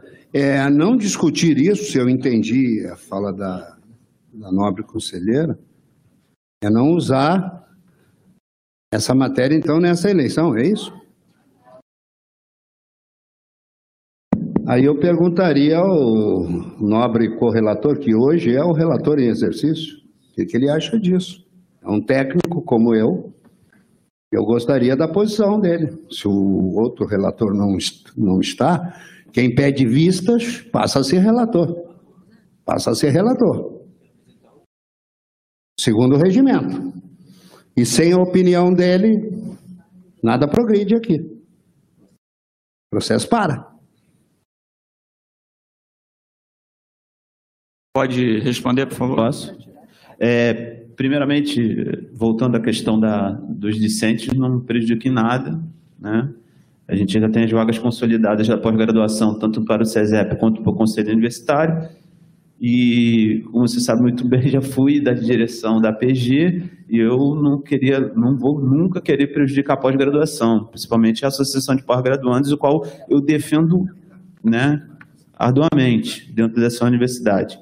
É, em referência a se a retirada do, do processo, se ela prejudica as eleições de forma alguma, porque vai continuar as regras que a gente tem atual. O que a gente vai fazer é mudar as regras do jogo dentro desse período agora, que está perto da, da eleição do Conselho Universitário, entendeu? Então, assim, não tem prejudica, não prejudica em nada. O, o que se tem é algumas propostas de modificações né, referentes inclusive ao Estatuto da UERJ, que é ter que ter umas modificações estatutárias, mas que isso não impede em nada né, de a gente ter as eleições aí para os conselhos superiores, tanto o Conselho Universitário quanto o CESEP, incluindo as vagas que a gente tem novas aí para os técnicos administrativos, como no caso da Policlínica Universitária Pique Carneiro. Conselheiro Fábio. É, boa tarde a todos, bom dia a todos e todas. É, essa fala me preocupa bastante, né? Como é que a gente, como é que vai ficar a questão das novas unidades? Meu medo é estar inaugurando o estágio probatório de unidade, né? Em relação ao ISO, por exemplo. Conselheiro. Oi. É, o querido amigo conselheiro Fábio, é, não, há, não, não, não, prejudica, até porque dentro da, da, do estatuto se fala que cada unidade ele tem um representante seu dentro do conselho, isso já é automático. Né? Então não vai se prejudicar as unidades novas criadas lá na Zona Oeste. Eles vão ter seu assento garantido. Isso já é uma questão de estatuto. Inclusive, né, dentro daquele do, do, do, seu próprio relato, né, quando a gente aprovou né, a vaga docente da PPC, a vaga do representante técnico na PPC, a gente colocou um dispositivo que sempre, inclusive em relação aos técnicos e discentes, que sempre quando tivesse majoração tá, do número de assentos de docentes dentro deste conselho e dentro do SESEP, ia sempre ter uma equiparação referente a, a, aos técnicos e docentes, para que a, o percentual de composição deste conselho de docentes não, seja, não extrapole tanto os 70% que é garantido pela LDB. Ok. É, conselheira Ana Carolina, por favor.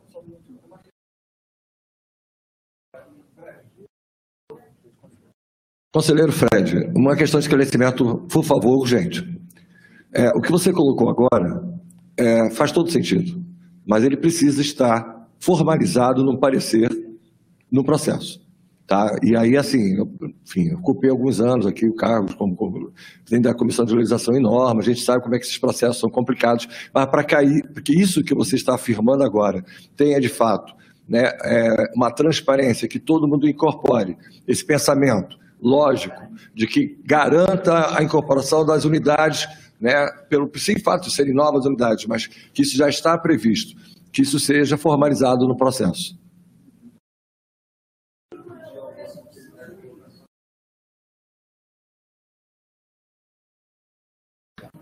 Não, esclarece. Pode. Desculpa, Você pode repetir só o final, perdão?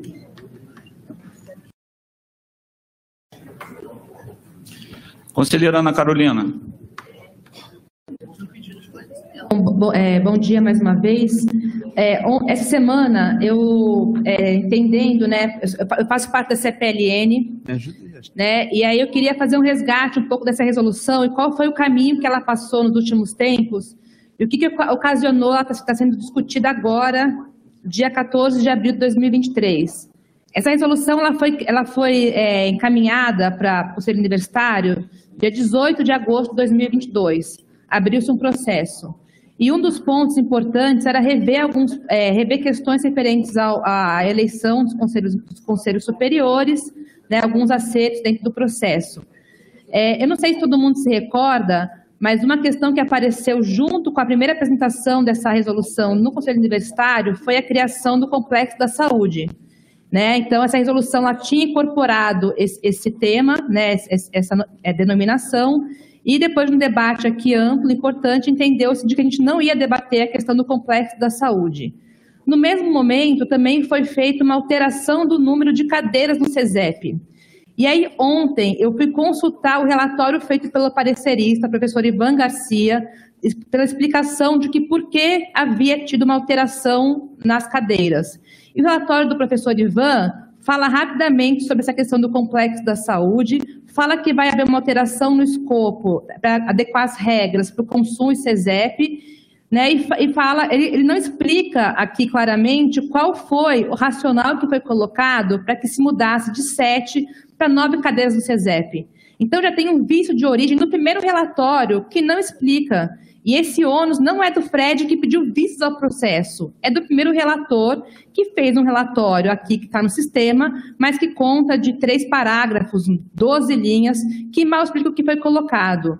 Esse debate foi e voltou, ele entrou no Conselho Universitário no dia é, em agosto, em setembro, ele volta a CPLN só em dezembro, então a, a, o Conselho demorou três meses para voltar ao processo da CPLN, ele teve uma reunião em janeiro, no qual o conselheiro Ivan faltou na reunião, não pudemos discutir, discutiu-se de novo é, dia 13 de fevereiro, para mudar essa questão. Não tratamos das vagas do CESEP e se encaminhou a, a, o documento do Conselho Universitário.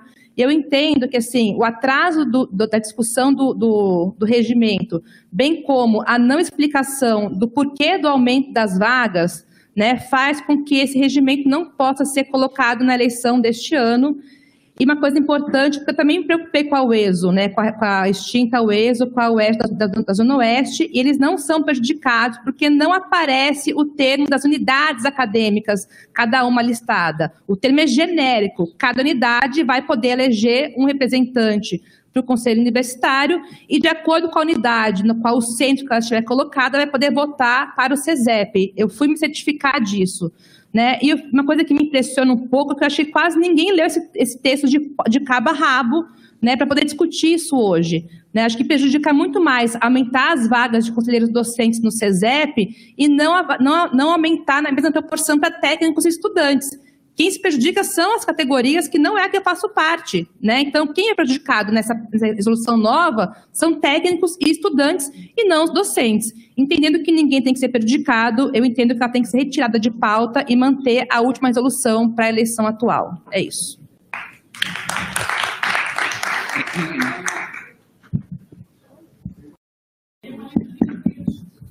Por favor, Gaúcho, se inscreve.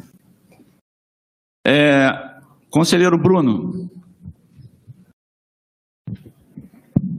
Bom, agradeço muitíssimo a conselheira Carolina pelas sua, suas exposições, né, pelas suas colocações. É, nos preocupa muitíssimo é, o casuísmo. Né? É, nós é, quando fomos, como a conselheira Nádia disse, quando fomos eleitos comissão eleitoral antes da pandemia que nos atravessou e nos colocou nessa situação, nós identificávamos que as eleições dos conselhos superiores eram conduzidas por duas resoluções distintas.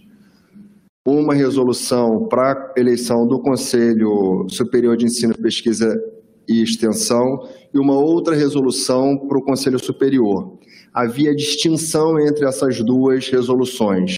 Acontece que ainda no início de 2020, nós modificamos o estatuto da nossa universidade quando criamos a representação muito bem é, feita, né? a criação da representação dos técnicos administrativos no SESEP, se lembra disso, Gaúcho?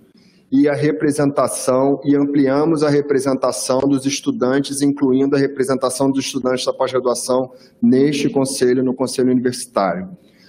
Quando a pandemia chegou e nós não pudemos conduzir a eleição, nós identificamos que aquele era um momento apropriadíssimo para, então, adequar as regras. Nós, como comissão eleitoral, não gostaríamos, como diretores de centro, na comissão, na, no exercício da comissão eleitoral, não gostaríamos de executar regras que não estavam escritas. Nós achamos que as regras da nossa universidade devem ser atualizadas e devem expressar a vida real atual.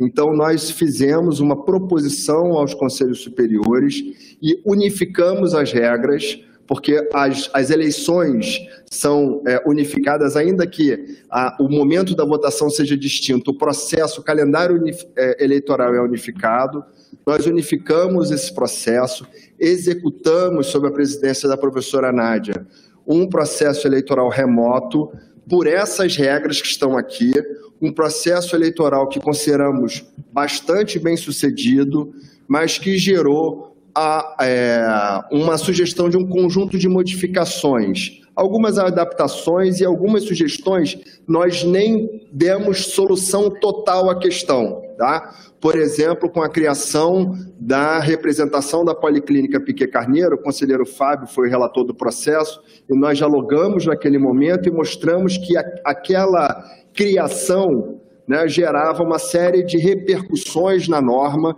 que precisariam ser adequadas. Eu fiz o relato dessa, é, dessa proposta que foi encaminhada à Comissão Permanente de Legislação e Normas, como disse a conselheira Nádia, em agosto do ano passado, e a opção, naquele momento da reitoria, foi de vincular a regra eleitoral dos conselhos à criação de um complexo de saúde.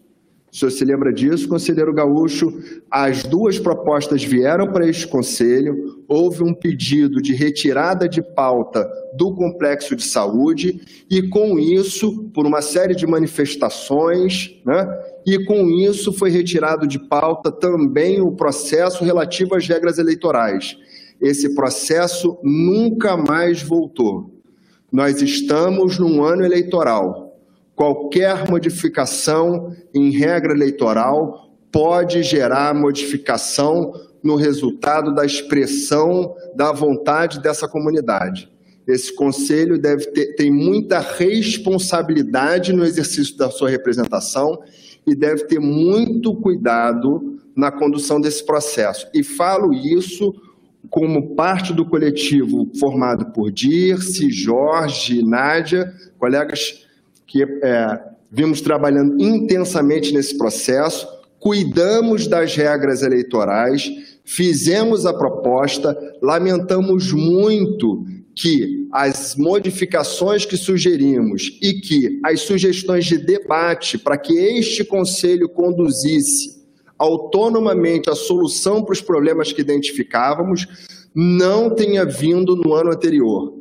Eu fui conselheiro estudantil aqui e há 20 anos essa universidade entendeu que as regras eleitorais faziam parte do estatuto dessa universidade, que não era possível a cada eleição ficar modificando suas regras eleitorais.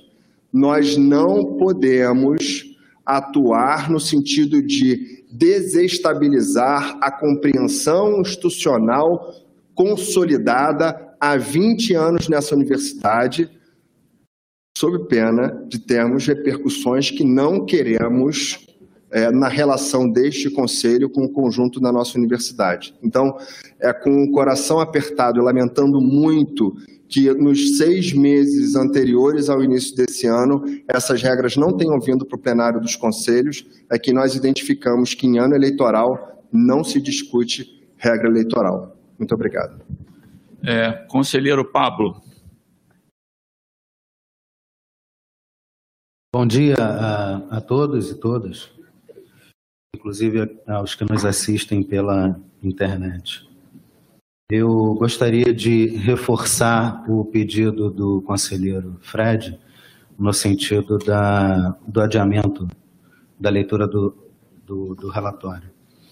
Nós estivemos lá fora discutindo e aqui também analisando a documentação proposta e percebemos a necessidade de uma maior discussão sobre alguns pontos específicos diretamente com a classe.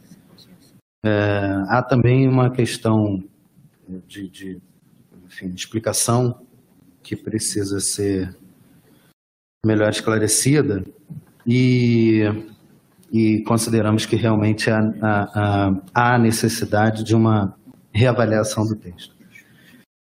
É, eu gostaria, inclusive, de é, agradecer pela oportunidade de nós podermos discutir esse assunto e acrescentar que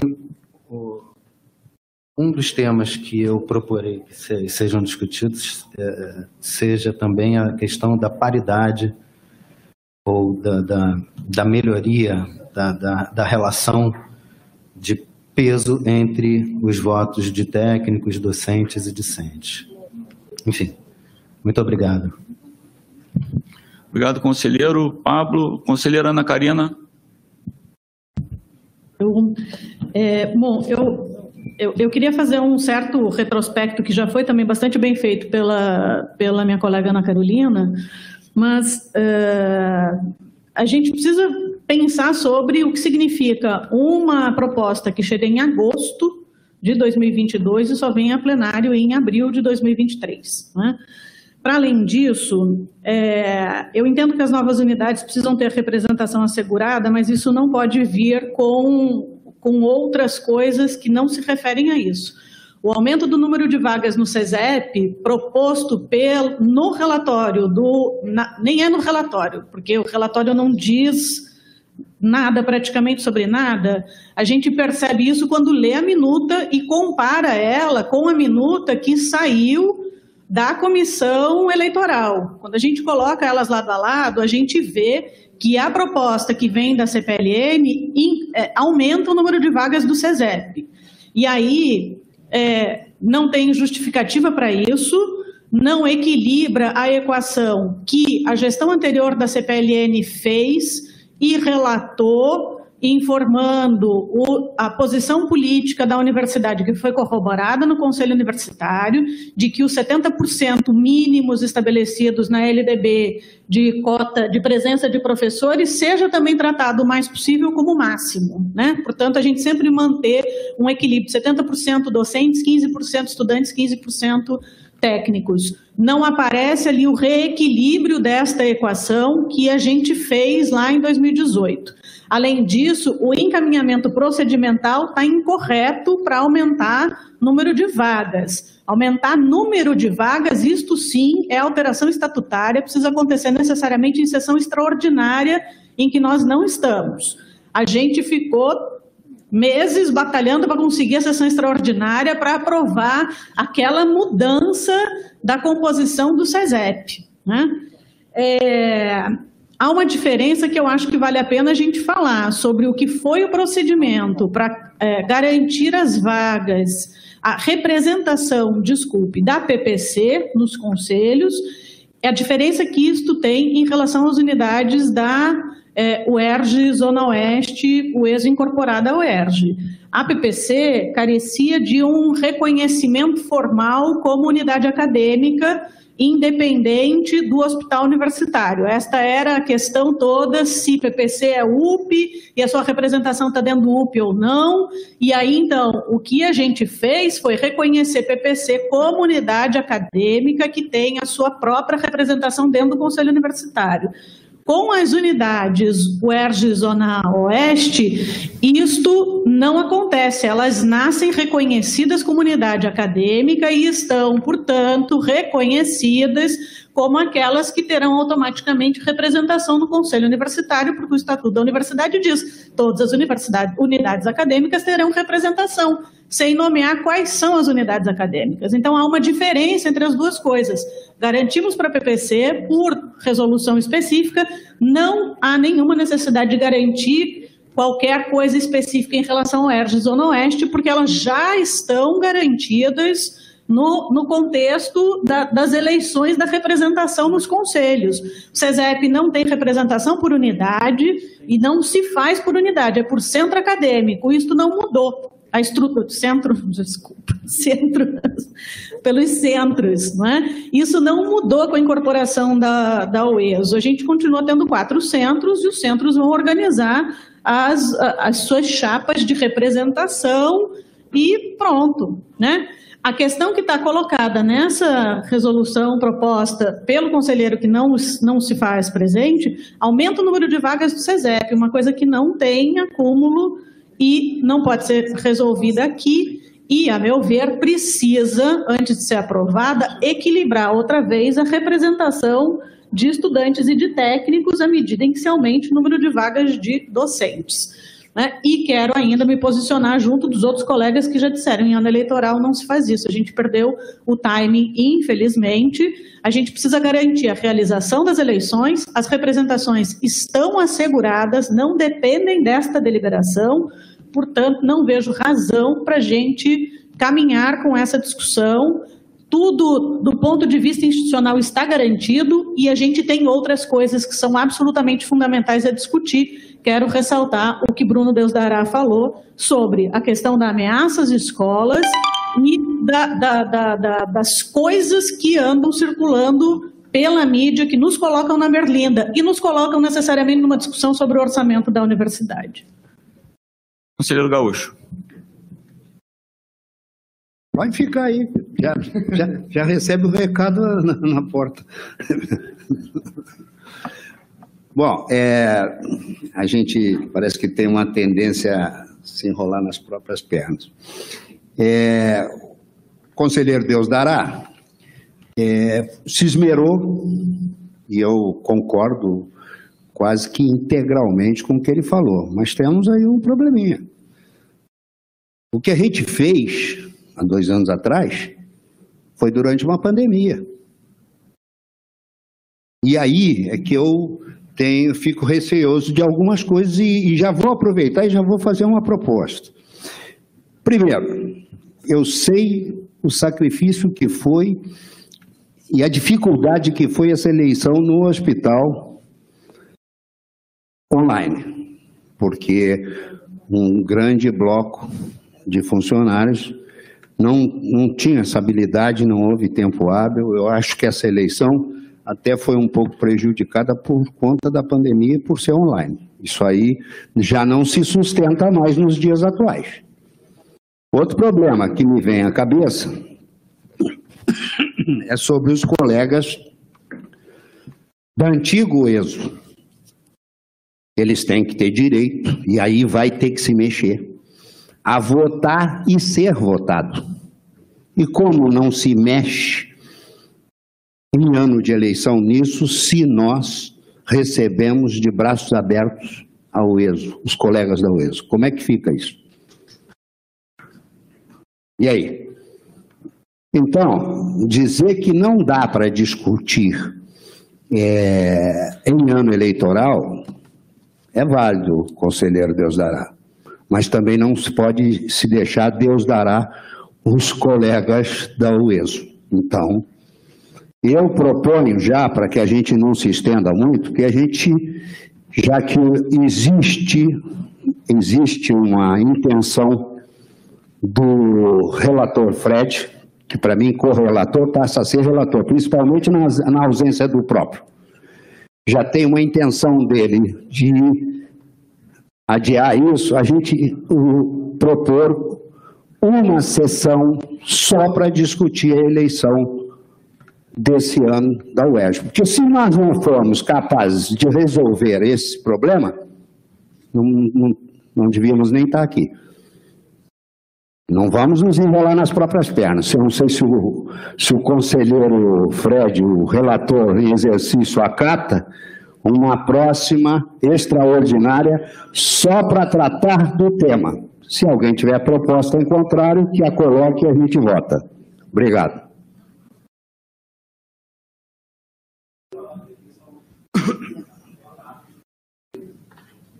Não. Uma parte. É, só para é, estabelecer que uma discussão que a gente vai precisar fazer diz respeito justamente a essa questão da alteração da regra eleitoral no ano eleitoral.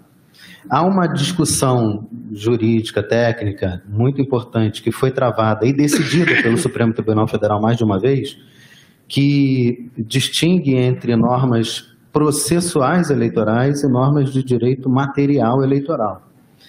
E mais de uma vez eles é, se posicionaram no sentido de decidiram, né? Se posicionaram, eles, eles decidiram que, ah, por exemplo, a alteração no número de componentes de, de, da Casa Legislativa era uma regra de direito material e não de processo eleitoral.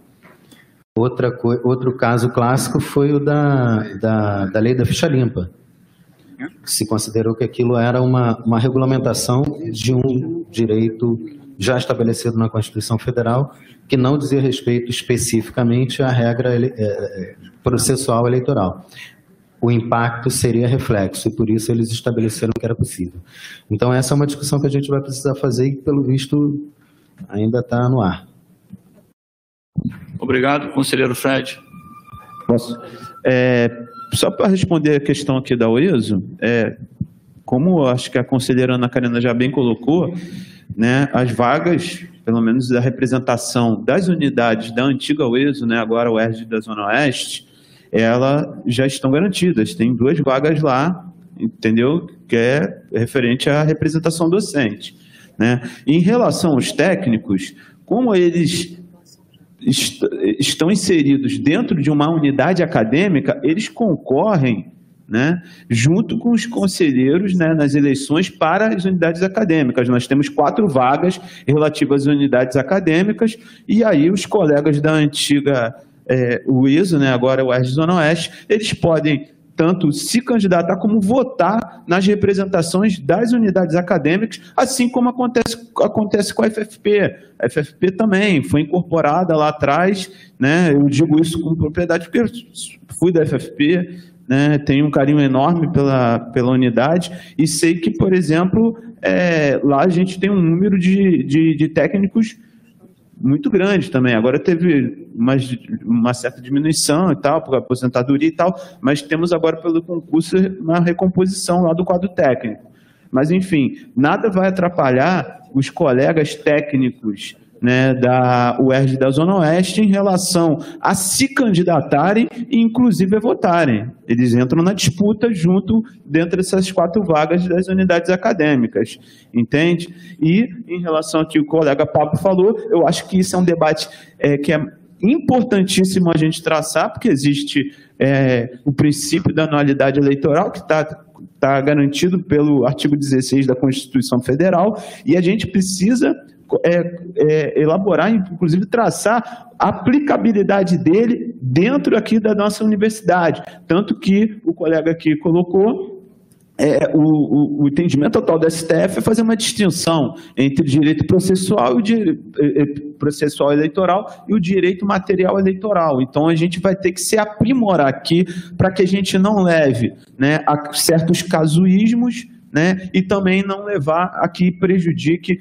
transformações que serão necessárias, como regulamentação, por exemplo, de, de colégio eleitoral, enfim, que isso não infringe nada a regra. Mas isso é um debate que a gente precisa aprimorar, que inclusive precisa estar melhor explicado dentro do, do, do, do, do meu relato, e que eu acho que é importantíssimo a gente colocar isso dentro do estatuto da, da nossa universidade. E, para tanto, para fazer uma mudança estatutária, inclusive nas composições dos conselhos, a gente vai precisar sim de uma sessão extraordinária. Né? Inclusive, como já foi colocado aqui, com o aumento, né, só para terminar, com o aumento dessas vagas aí do, do, quadro docente dentro do SESEP, isso abriria margem, eu fiz os cálculos, inclusive já colocando junto com a SECOM, a gente poderia ter mais duas representações uma de técnico e outra de estudante, para ter que, o, o, o, equilíbrio. Inclusive, dentro do próprio conselho universitário, com a cresce da vaga docente da PPC e das duas vagas docentes da, da, da, da UERJ da Zona Oeste, isso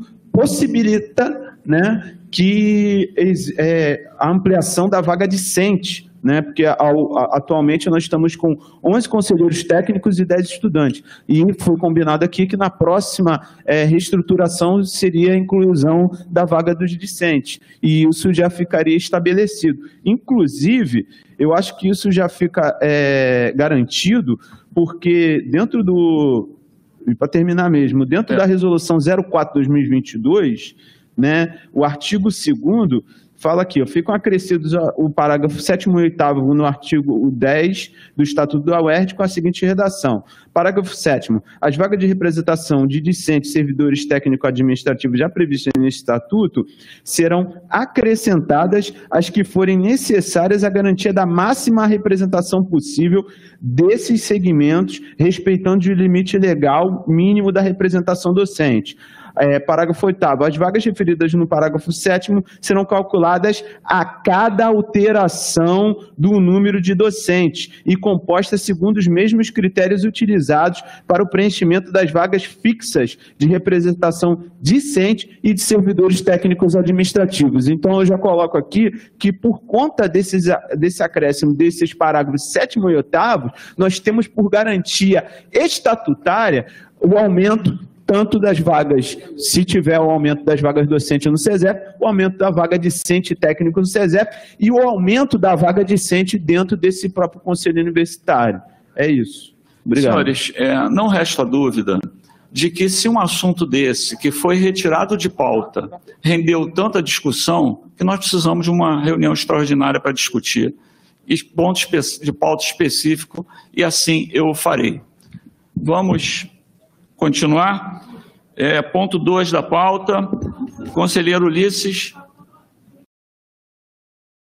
Sai de, sai de pauta, a gente tem muito o que discutir e é importante. Eu só acho importante salientar que as coisas que foram levantadas aqui, elas não estão contempladas nesta deliberação que está proposta. Então, eu acho que também não adianta a gente voltar para discutir em cima desta proposta de deliberação. Vai ter que ser construída alguma outra coisa. Não, a gente não. pode debater, debater e chegar a alguma construção, mas, mas há um descompasso entre o que está sendo apontado como questões e o que está apresentado é, na deliberação. Então, acho que vale para todo mundo que está propondo a discussão e pensando sobre isso. Só isso, concordando com o encaminhamento, tira de pauta e vamos fazer sessão extraordinária e discutir. Ok. É, conselheiro Ulisses? Ah.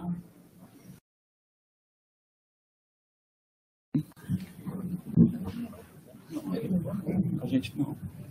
Não, só, só esclarecendo, nós vamos fazer uma sessão extraordinária para discutir esse processo que saiu de pauta.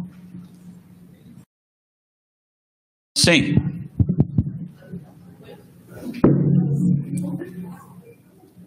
Então, é uma questão de ordem. É, por ser em relação ao item 2 e 3, por ser o mesmo relator, eu queria solicitar uma inversão de pauta, se seria possível.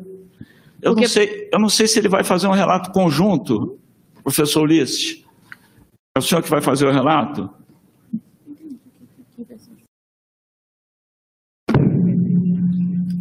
Sobre esse. Dois. Sim, Vai ser conjunto o relato, não vai ser separado. Não, é um relato Então só. é um relato só, tá? Ok. Pois não, a palavra é sua.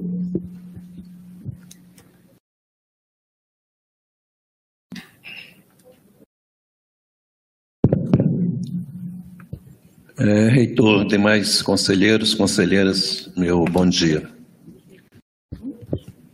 Vou tentar ser sucinto no relato. Bom, na verdade, nós temos uma, é, uma proposta de resolução é, que ela converge em relação a três processos distintos.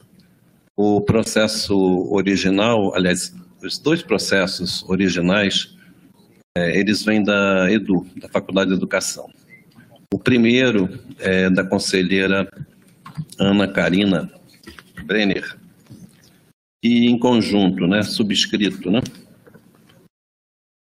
pelas conselheiras Lígia Aquino, Alexandra Lima e Estela Schianvar, me perdoe se erro a pronúncia, que está no processo SEI 033 235 de 2022 e de 25 de março. É, esse processo gera uma discussão com relação à criação de uma nova é, medalha, de uma nova dignidade dentro daquelas outras previstas é, na UERJ. É, em paralelo e agregando, nós tivemos depois, a partir do diretor da EDU, professor Washington Cunha, é o processo 6024423-2022, onde ele é, também propõe a criação, mas aí no caso de uma comenda em específico, e mais à frente eu vou detalhar as, as, as duas, né? É, a comenda Maria Firmina dos Reis, é, e que converge é, praticamente com aquilo que era proposto originalmente pela conselheira Ana Karina Brenner. Desses dois processos originais enviados à SECOM, parte da, da SECOM é encaminhada à CPLN, e a CPLN acata a, a proposta de uma resolução eh, geral, né, que venha a constar nela todas as dignidades previstas eh, pela UERJ, e nesse caso se incluiria eh, esta proposta original que gera né, a, toda a motivação desse, desse ponto de pauta. Ah, e antes de seguir, em específico, com relação ao que é colocado nessa, nessa proposta de resolução, é, a gente também tem, por convergência, um pedido em específico mais recente, que data de 6 de março de 2023, ah, proposto originalmente pela superintendente das unidades estratégicas, professora Luanda Moraes, no processo final 010597, ah, e onde se é, propõe a criação de uma outra honraria, uma medalha de honra ao mérito social Marielle Franco. Ah, isso foi para a última reunião do, da CPLN e, por unanimidade, os conselheiros decidiram agregar essa, essa proposta de criação de uma nova medalha exatamente a mesma proposta de resolução geral. Daí que ficamos apenas com um documento, né, ou seja, todas as propostas convergem para um único documento. A partir daí, eu vou fazer a, a colocação em relação ao que está posto nessa minuta, né? mas ao mesmo tempo voltando para a questão original, é, que é a proposição da honraria que partiu por parte de dois colegas da, da Edu.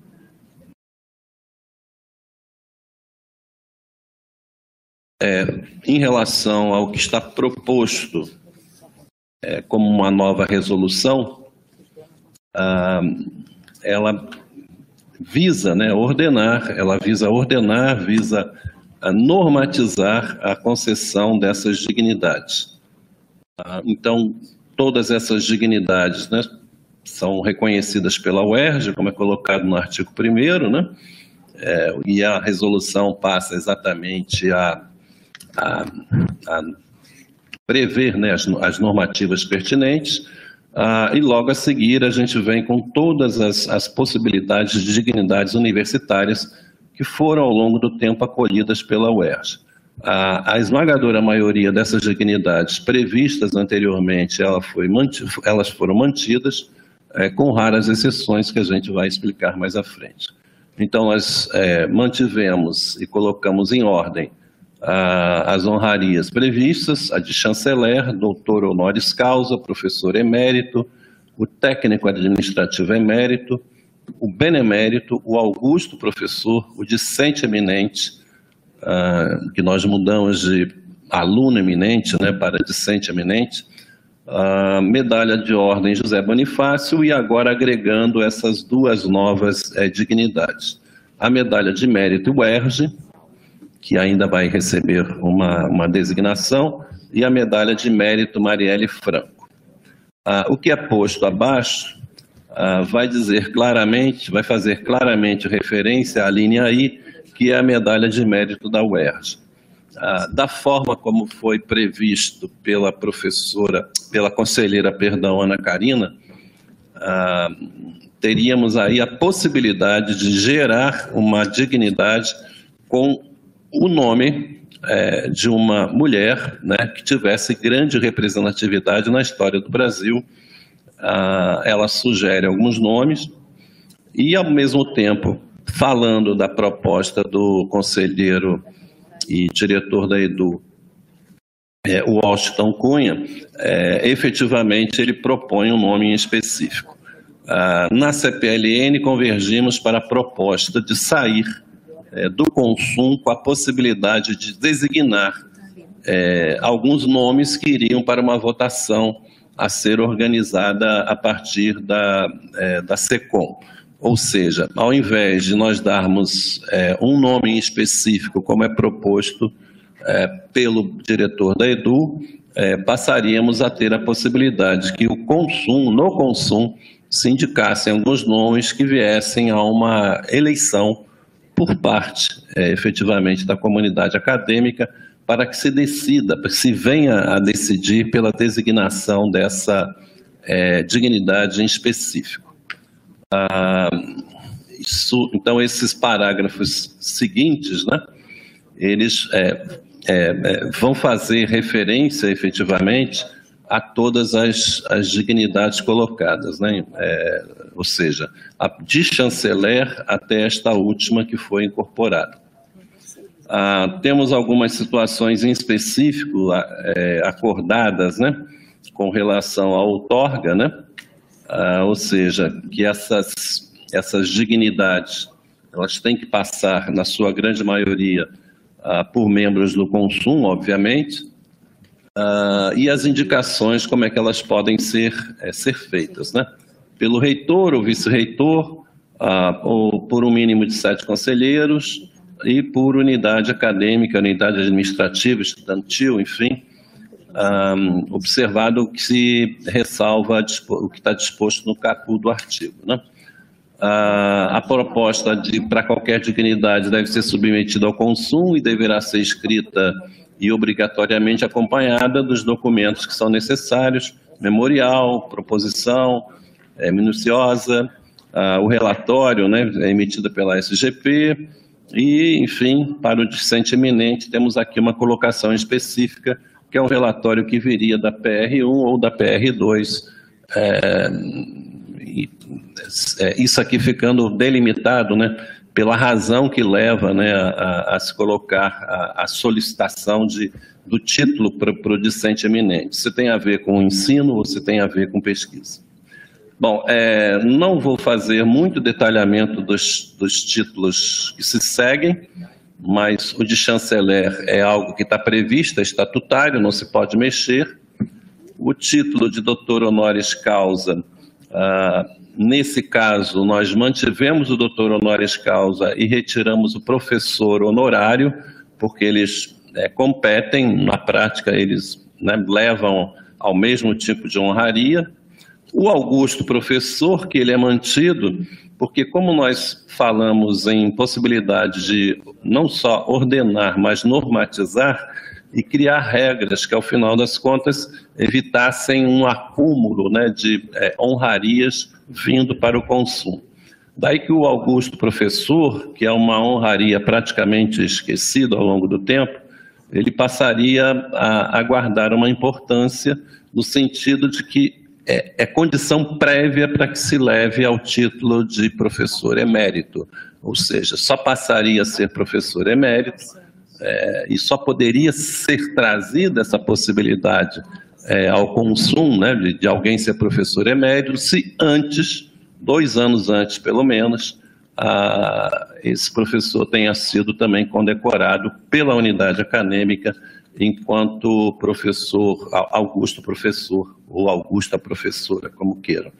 É, essa é a, é, é, é a razão principal da manutenção desse título ah, o título de professor emérito, que mantém praticamente tudo aquilo que foi acordado é, em resoluções anteriores.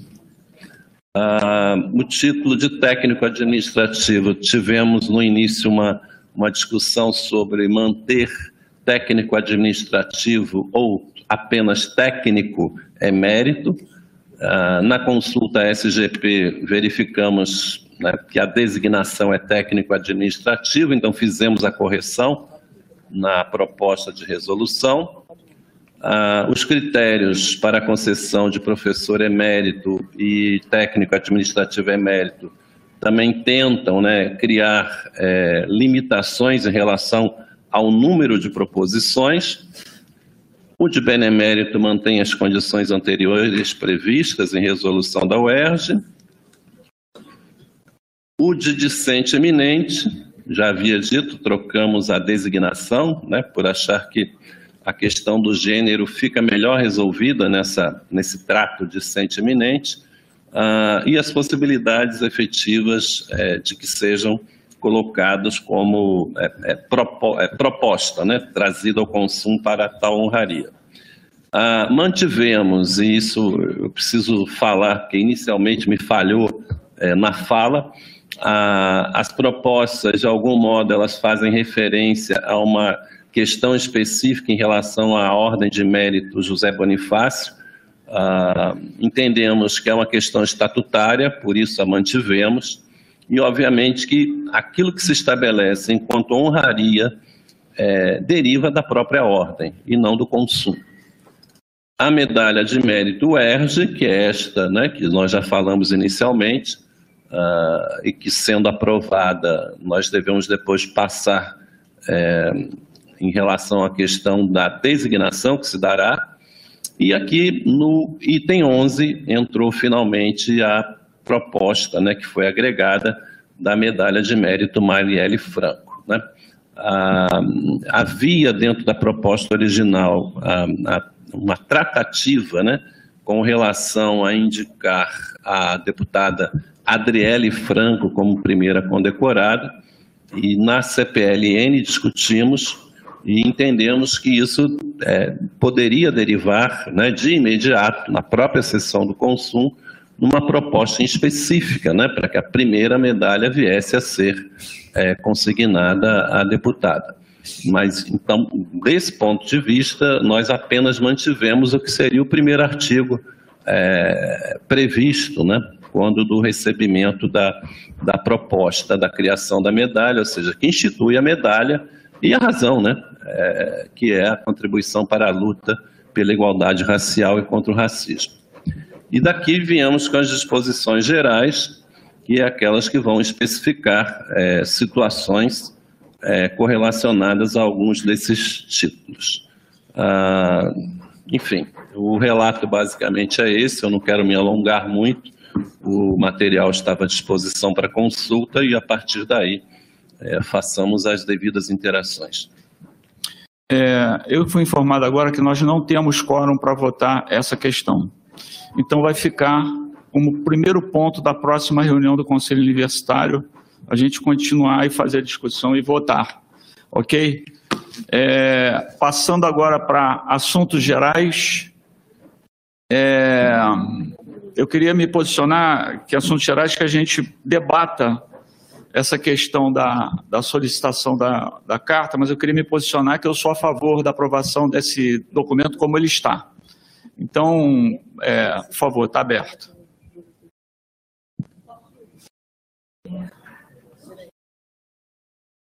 Pode ler, mas eu acho É, que todo mundo sim. recebeu. Sim, todo mundo É, recebeu, mas eu acho que é importante a gente declarar no Conselho Universitário qual é o conteúdo e o que, que a gente está aprovando, não é? Exatamente, para quem está vendo pelo YouTube, saber qual, qual é a, a proposta. Né? Então, a proposta que vem da Faculdade de Educação para é, para ser avaliada e eventualmente aprovada neste conselho tem o seguinte texto. Em defesa da escola. A escola brasileira está sob ataque, da educação infantil ao ensino superior. Não é de hoje, mas tem se agravado e assumido formas diversas e cada vez mais violentas. Eventos recentes com vítimas dentro de escola chocaram e mobilizaram a opinião pública. No Rio de Janeiro, em meio a comemorações de Páscoa, caveirões e policiais invadiram uma escola na Maré, violando o território escolar, que é lugar de produção de vida, de subjetividades, de sentidos de existência, de construção de um comum possível. A escola tem faltado escola. Falta prédio, faltam cadeiras e carteiras e equipamentos de variados tipos. Faltam professores e trabalhadores da educação. Falta alimentação de qualidade que alimenta o corpo, compartilha afetos e culturas e produz encontros. Falta também respeito a seus espaços e tempos, seja por agentes que operam em nome da segurança pública, seja por ações de programas que supostamente assegurariam a proteção da escola e de seu público, integrantes de diferentes gerações, seja pela presença de pessoas que, armadas, invadem o território da escola, confrontam as dinâmicas sociais e as culturas que só no seu interior são cotidianamente construídas e reproduzidas. Mas, apesar de todas as ausências, precariedades e ataques, a escola é um espaço singular de encontro, de trocas, de permuta de saberes, de transmissão de conhecimentos, de vivências e experiências socioculturais. Temos que nos colocar diante dela e assumir a defesa radical de sua existência como lugar de vida, de produção de alegrias e de curiosidades sobre o mundo e sobre a vida. A escola é o lugar onde os sujeitos podem exercitar a reflexão sobre si, sobre o seu estar no mundo, sobre a dimensão do encontro e sobre o exercício do dissenso. Ela é o território da produção das amizades, das relações afetivas com os colegas, com o outro. Ela é um local de acolhimento das múltiplas formas de ser e estar no mundo, de reconhecimentos mútuos, um espaço de produção de sentidos éticos e estéticos, da construção da autonomia mediada pela presença e pelas formas de ser dos iguais e dos diferentes. Se puderem não rir, eu agradeço. Essa escola do mundo precisa ser ocupada com conhecimento sistematizado, cultura, incluindo a popular, relações respeitosas, debates, afetos, divisão generosa de tarefas, responsabilidades e decisões, modos efetivos de participação democrática. Ela precisa ser financiada com verba suficiente para garantir instalações confortáveis e lúdicas necessárias ao pleno desenvolvimento das crianças, adolescentes e jovens que a frequentam. E salários, eu queria, desculpe, acrescentar aqui, das crianças, adolescentes, jovens, adultos e idosos que a frequentam. E salários e condições dignas para os profissionais que nela trabalham. Ela também precisa estar equipada com quadras de esportes, bibliotecas, materiais didáticos e conexões com redes de internet que apoiem aprendizagens amplas, variadas e profundas. A escola brasileira precisa estar financiada, equipada e ocupada, de maneira que, sendo acessível a seus usuários, seja também capaz de estabelecer laços fortes, duradouros e produtivos com a sociedade a quem se destina. A escola pública e privada do campo e da cidade, da educação infantil ao ensino superior, para crianças, jovens, adultos e idosos, pessoas com deficiência, altas habilidades, superdotação, lésbicas, gays, bissexuais, travestis, transexuais, transgênero, intersexo, assexual e mais, precisa ser por nós protegida e defendida como ela é, lugar de liberdade e proteção, de criação e produção, de exercício democrático no convívio com a diferença. A Universidade do Estado do Rio de Janeiro cerra fileiras em defesa e proteção à escola brasileira. Ok. É, alguma manifestação a respeito desse texto? Pois não.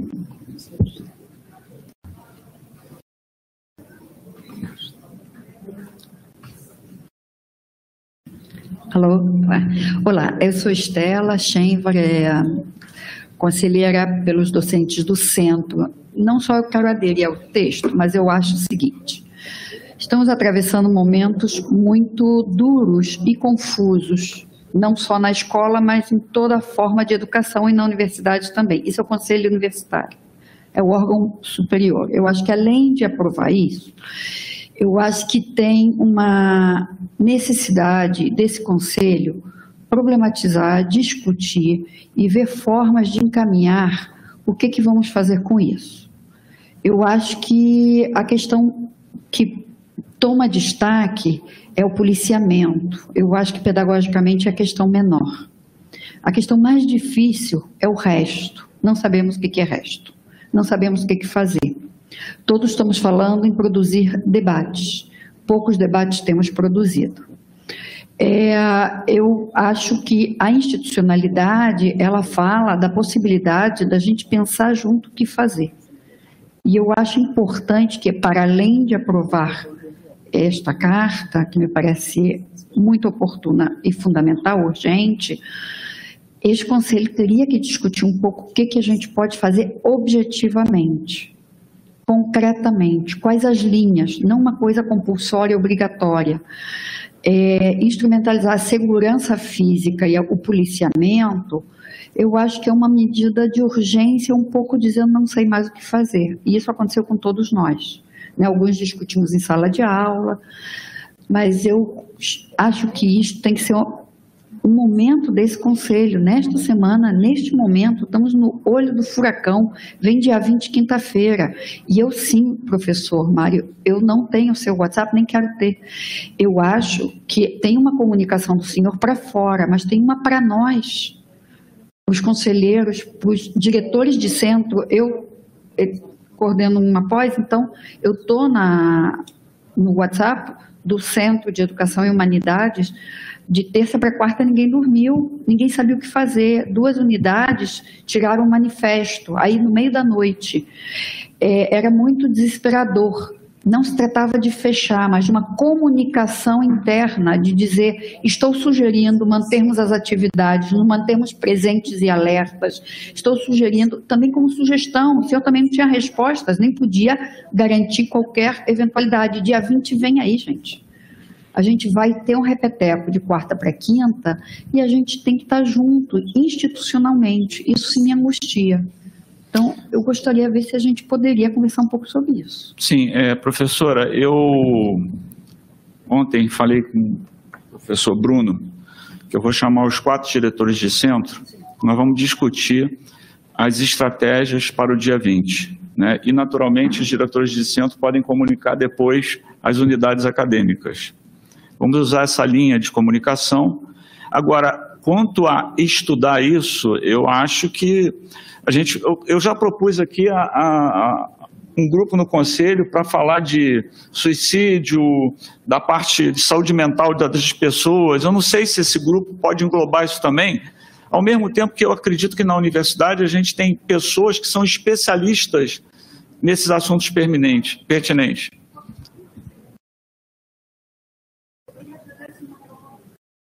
Não é ponto de pauta, mas eu acho que estamos numa urgência. Eu, por exemplo, acho que dia 20 a gente já teria que organizar uma atividade dentro da UERJ em todas as unidades, uma ocupação acadêmica. Já organizar grandes atos, debates, conferência, trazer pessoas, não ficar vulneráveis para ver quem vem ou quem não vem, dizer estamos aqui. E mesmo quem não der aula, não é o dia da pesquisa, a gente tem que estar aqui. Eu acho que temos que defender esse espaço. Então, eu acho que isso poderia ser, sim, uma linha que não pode ser bolada na quarta noite. Eu acho que a gente tem que se organizar é? na experimentação, tudo isso é novo, mas a gente tem que estar junto institucionalmente, isso sim. É, eu, eu, eu vou normalmente é, solicitar os diretores de centro, se eles têm possibilidade da gente fazer uma reunião hoje ainda, para discutir essa questão e a partir daí a gente caminha para os desdobramentos, né? Porque não, não tem condição da gente ir discutir isso aqui agora que é um a gente não vai chegar, ok? Ok. É, então não, não há nenhuma, nenhum, ah sim professor. Uma sugestão sobre isso. A professora Lúcia Helena, depois a professora Glória sobre a moção. Como? Sou eu. Professora Lúcia Helena, depois a professora Glória. É, olha só, veja bem, eu queria, eu queria pedir para vocês uma discussão específica da monção. Depois todos podem falar, é, para a gente botar em votação aqui. Pois não. Não desculpe, moção. talvez então não seja esse momento magnífico. Eu, que, eu tenho uma sugestão sobre esse ponto que está sendo é, discutido. Acho, é, eu me permito discordar, eu acho que não se deve dar ênfase ao dia 20. Quer dizer, o dia 20 não é um dia de. É, para nós, não é um dia de acontecimento, não é um dia importante para homenagens e discussões debates. Não concordo com isso. O que eu sugiro é uma coisa muito singela, que sei em, em alguns lugares funciona assim: que haja um canal de e-mail, né? um canal de entre a reitoria os centros e, e, eles nós temos também os nossos grupos de grupos de, de, e-mails dentro de cada unidade para que para resolver esse problema essa demanda que eu acho que é justa de uma de uma orientação ou de uma palavra do, do reitor no momento de crise, no momento de acontecimento, como foi nessa semana, e que não é público. E eu concordo totalmente com a, com a posição do, do reitor, do Magnífico, de que é, não é para a gente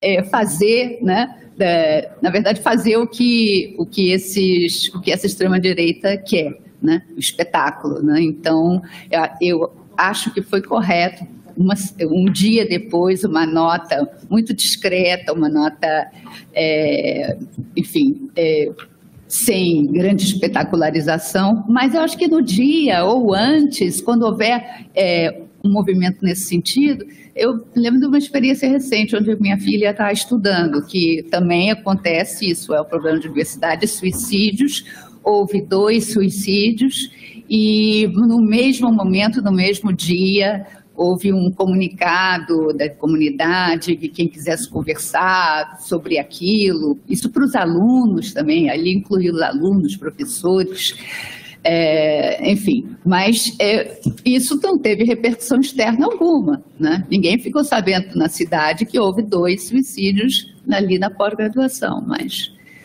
mas a comunidade estava junta é, em comunicação naquele momento. Então, seria só isso. Obrigado. Conselheira Glória. Ah, tá, é outro assunto. Então, ela tem que entrar na... Já está aqui na lista, ok. Não, mas isso aqui é só o almoço. É, então, vou colocar em votação aqueles que são a favor da aprovação desse texto. Por favor, manifestem-se.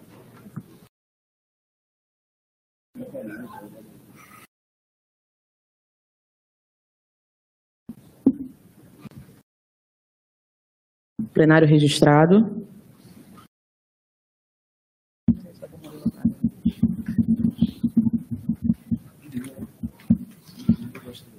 Quem é contra?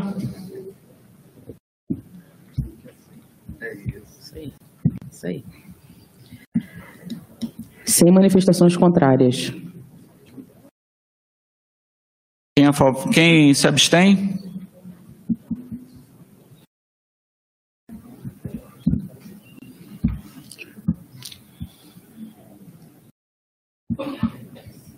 Aguardando os conselheiros que estão escrevendo.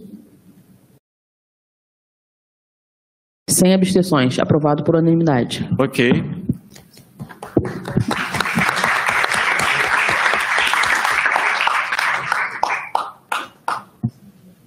Não está funcionando o mouse.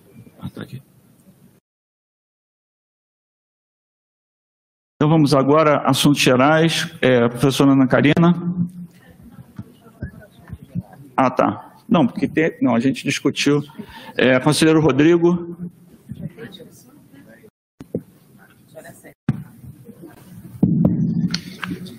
Magnífico reitor, boa tarde. A quem eu desejo boa tarde a todos os presentes. Eu só me inscrevi, reitor, para lembrá-lo daquele minha última solicitação, que depois foi reforçado pelo conselheiro Eduardo, que aquelas duas seis né, enviadas pela direção da unidade para a prefeitura, para é, solicitando esclarecimentos do que realmente está sendo é, é, referente às obras do pavilhão Haroldo Lisboa da Cunha, etc., a gente ainda não teve resposta. Eu, a última vez que conversei com, com o diretor foi essa semana e a gente ainda não teve o retorno. Tá? Okay. Isso é um importante planejamento da unidade, a gente aguarda é, a resposta desses dois processos, desses dois pedidos de informação. Ok, vou, vou pedir ao prefeito. Conselheiro Gaúcho. Bom, eu queria aproveitar esse tempo para parabenizar a UERJ pela, pelo título de professor emérito ao professor Nival. Eu não estava no Rio de Janeiro no dia 4, não pude participar, mas quero deixar aqui o meu agradecimento em nome dos técnicos, porque foi na gestão desse reitor e com muita ajuda dele que nós tivemos o primeiro plano de cargos por lei, Lei 4796 de 2006 professor Lincoln está ali, professor Deus dará deve lembrar.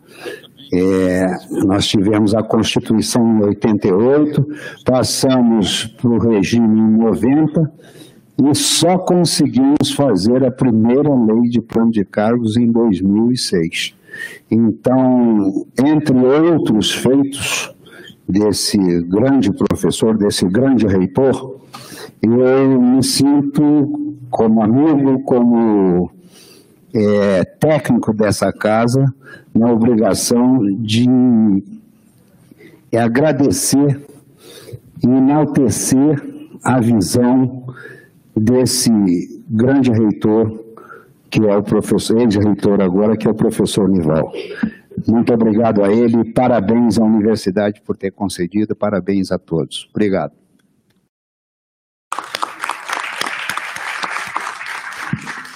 Conselheira Glória.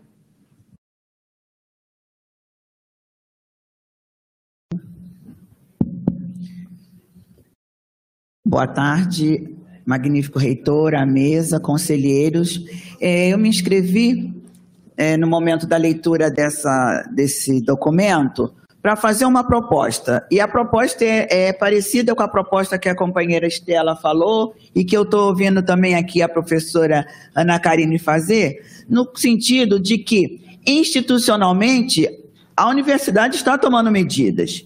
Mas institucionalmente também, nós somos a universidade, nós temos que tomar uma medida. E a minha proposta é que a gente é, faça um dia para o lançamento de uma campanha contra todas as formas de violência. E aí, é, repetindo aí o que a colega conselheira falou, é parar a universidade um dia, não precisa ser no dia 20, e inaugurar uma campanha de enfrentamento à violência, o que nós na PR4 estamos pensando.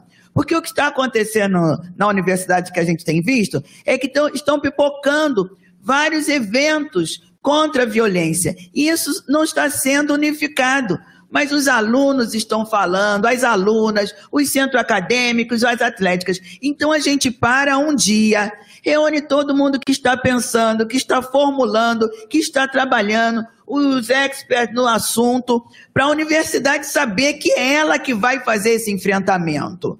Esse manifesto é bom, mas Todo mundo tem que se manifestar. A universidade inteira, esse prédio do Maracanã, tem que dizer para quem passa na, no trem, tem que dizer para quem passa em todos os lugares que é contra a todas as formas de violência que são praticadas de forma brutal, com tiros, mas existe nas micro-relações cotidianas aqui dentro. E nós somos contra todas as formas. O tiro, a palavra maldita que é dita a um aluno, a um colega, a um professor, ao silenciamento que é dado a determinadas questões.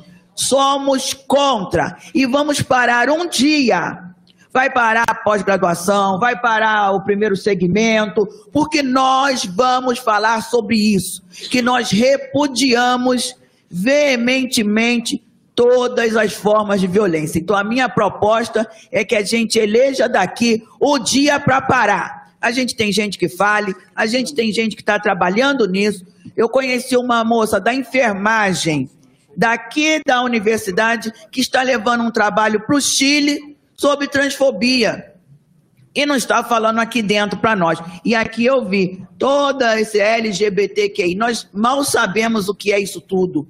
Então, as pessoas LGBTQIA+, elas se sentem agredidas de determinadas formas. Então, que a gente é, tome pé disso. E aqui a gente tira um dia, pode ser amanhã, é parar. Claro que a gente não vai fazer amanhã, porque a gente tem que comunicar. Mas semana que vem, segunda-feira, para tudo, para a pós-graduação, para a educação infantil, para toda a UERJ, para a engenharia, para tudo. Chama a medicina, chama a saúde, para a gente se cuidar, para a gente se tratar e dizer veementemente: nós precisamos assumir isso.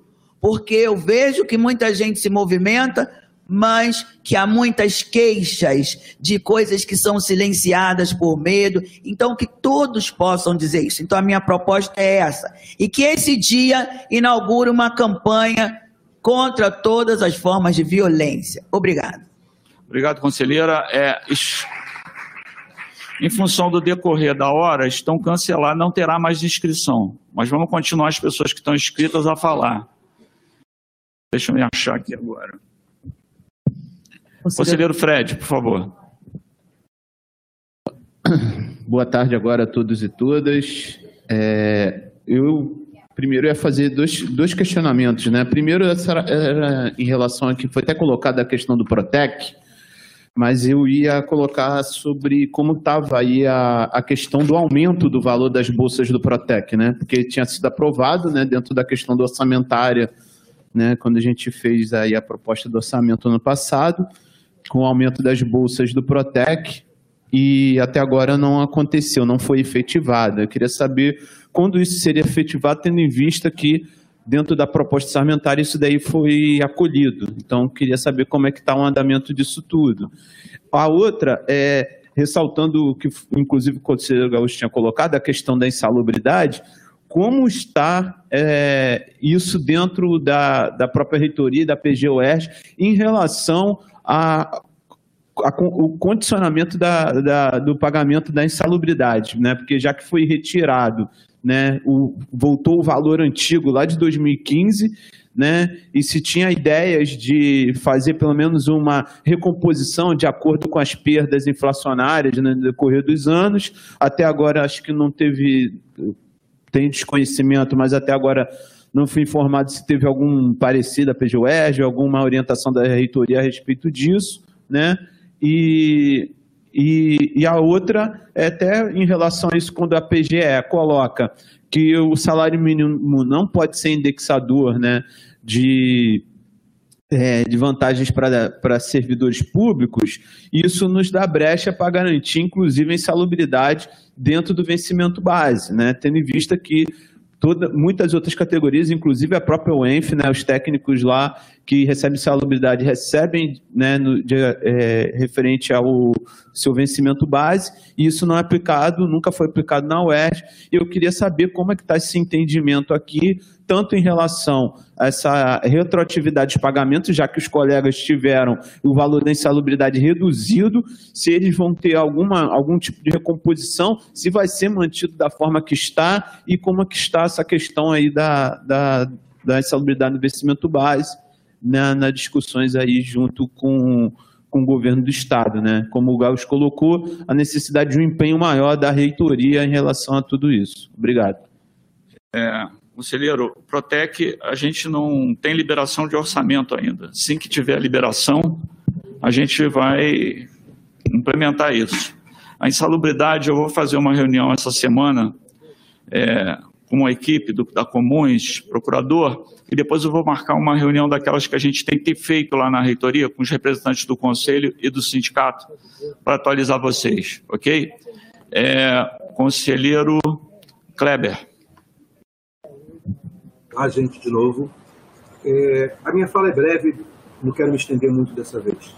É, uma, o Fred já adiantou aí, que era justamente isso, a posição com relação ao Protec, é, do que estava previsto no orçamento, o reitor já respondeu.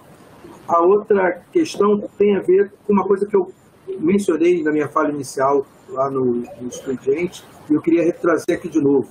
Eu não sei como é que estão as outras unidades acadêmicas, mas na nossa unidade acadêmica nós temos tido um aumento né, considerável de pessoas com necessidade de atendimento educacional especializado.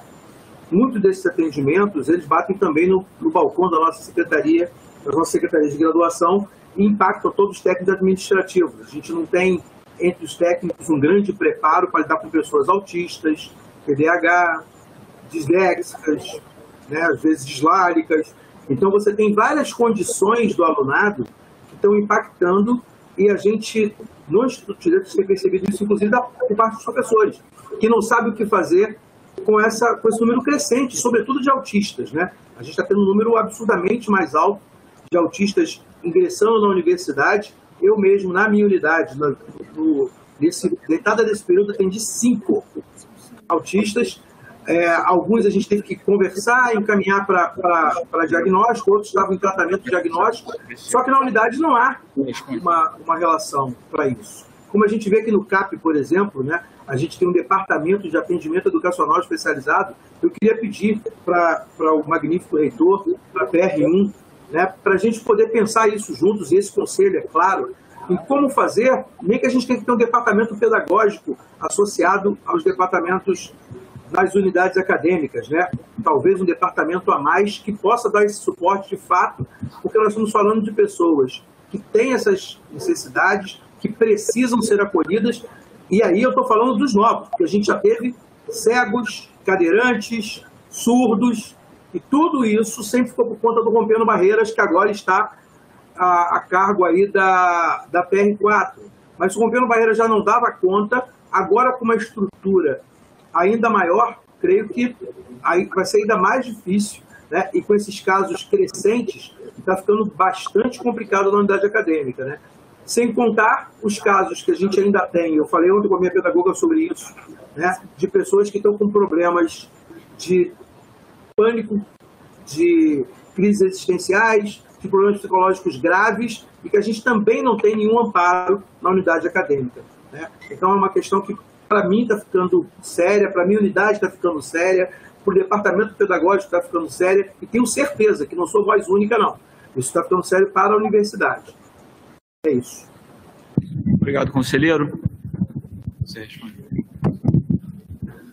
É, tanto eu quanto a professora Kátia temos envidado esforços para trabalhar conjuntamente. PR1, PR4 e a PR5 também tem feito, como já disse aqui hoje o professor Rufino, esforços para que a gente possa articular as nossas ações e atender tanto pedagogicamente quanto do ponto de vista assistencial a essas pessoas. E aí, é, Kleber, eu acho que é muito importante a gente entender o papel das tecnologias assistivas, o papel é, é, dos instrumentos pedagógicos que podem ser aplicados, é, assim como o acolhimento necessário. Então, tanto os departamentos da PR1, e aí não só o, de, é, é, o DEP, mas o DAP, tem feito ações junto às unidades acadêmicas também para isto, assim como os departamentos da PR4. É lógico que isso é um processo em construção, Kleber. Na verdade, isso aflige a gente há muito tempo, né? da mesma forma como há muito tempo a gente tinha a necessidade de criar no CAP essa estrutura.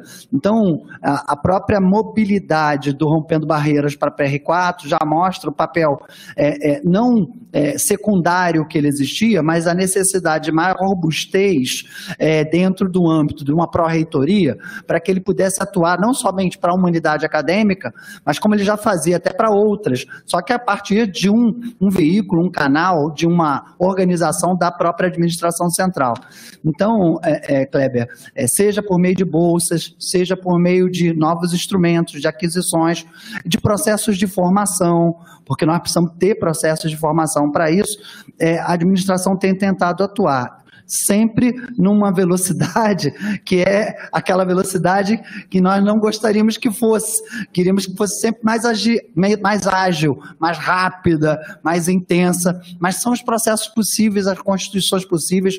Eu, eu acho que nós temos avançado nesse, nesse campo. Né? Agora mesmo, é, eu e Kátia saímos e estávamos conversando com um representante da odontologia sobre uma situação específica de um estudante e encontrando saídas, encontrando caminhos caminhos para que a gente possa assisti-la dentro das suas atividades práticas numa unidade onde a atividade prática é fundamental, como a odontologia.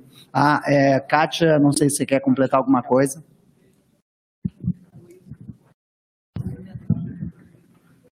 Oi, eu gostaria de complementar, Kleber, e até é, convidar você para participar é, conosco do debate, é, que nós é, estamos, é, nós criamos um grupo de trabalho para estudar política de acessibilidade na universidade, tá? E essa política, essa, essa, esse grupo de trabalho tem como objetivo mapear a universidade como um todo, trazendo aí a participação de vários setores da universidade. Tá? Então, isso a gente já está fazendo, eu vou encaminhar especificamente depois para você, para que a gente possa desenvolver isso, né? fazer mesmo um estudo, um diagnóstico para sabermos onde atuarmos. A outra questão é que também, no âmbito da PR5, como o, o, o pró-reitor, é, o doutor Rufino já falou aqui, é, existe uma comissão é, de promoção da saúde e que vem trabalhando com a questão do suicídio, mas também com a promoção da saúde como um todo, tá? que está acontecendo. O que, que precisa ser feito? Problemas como esses não podem ser tratados somente no âmbito da unidade, das unidades acadêmicas. Esses problemas precisam chegar até a administração central, acho que é isso que é importante, para que a gente possa, então, além de fazer o um mapeamento, de fazer, de fato, a atenção. Então, por exemplo, nós chegamos, já recebemos processo relacionado à mesa para cadeirante. Então, o que, que acontece? O Rompendo Barreira, ele nasce como um programa de extensão, mas ele agora se torna uma coordenadoria, exatamente no sentido de fortalecer todo esse processo de ampliação, quer seja da questão da, da, da acessibilidade e, no caso do departamento é, psicossocial, em, junto com a PR5, é, organizar, inclusive, a questão dos núcleos referente de atendimento, de atenção, de acolhimento.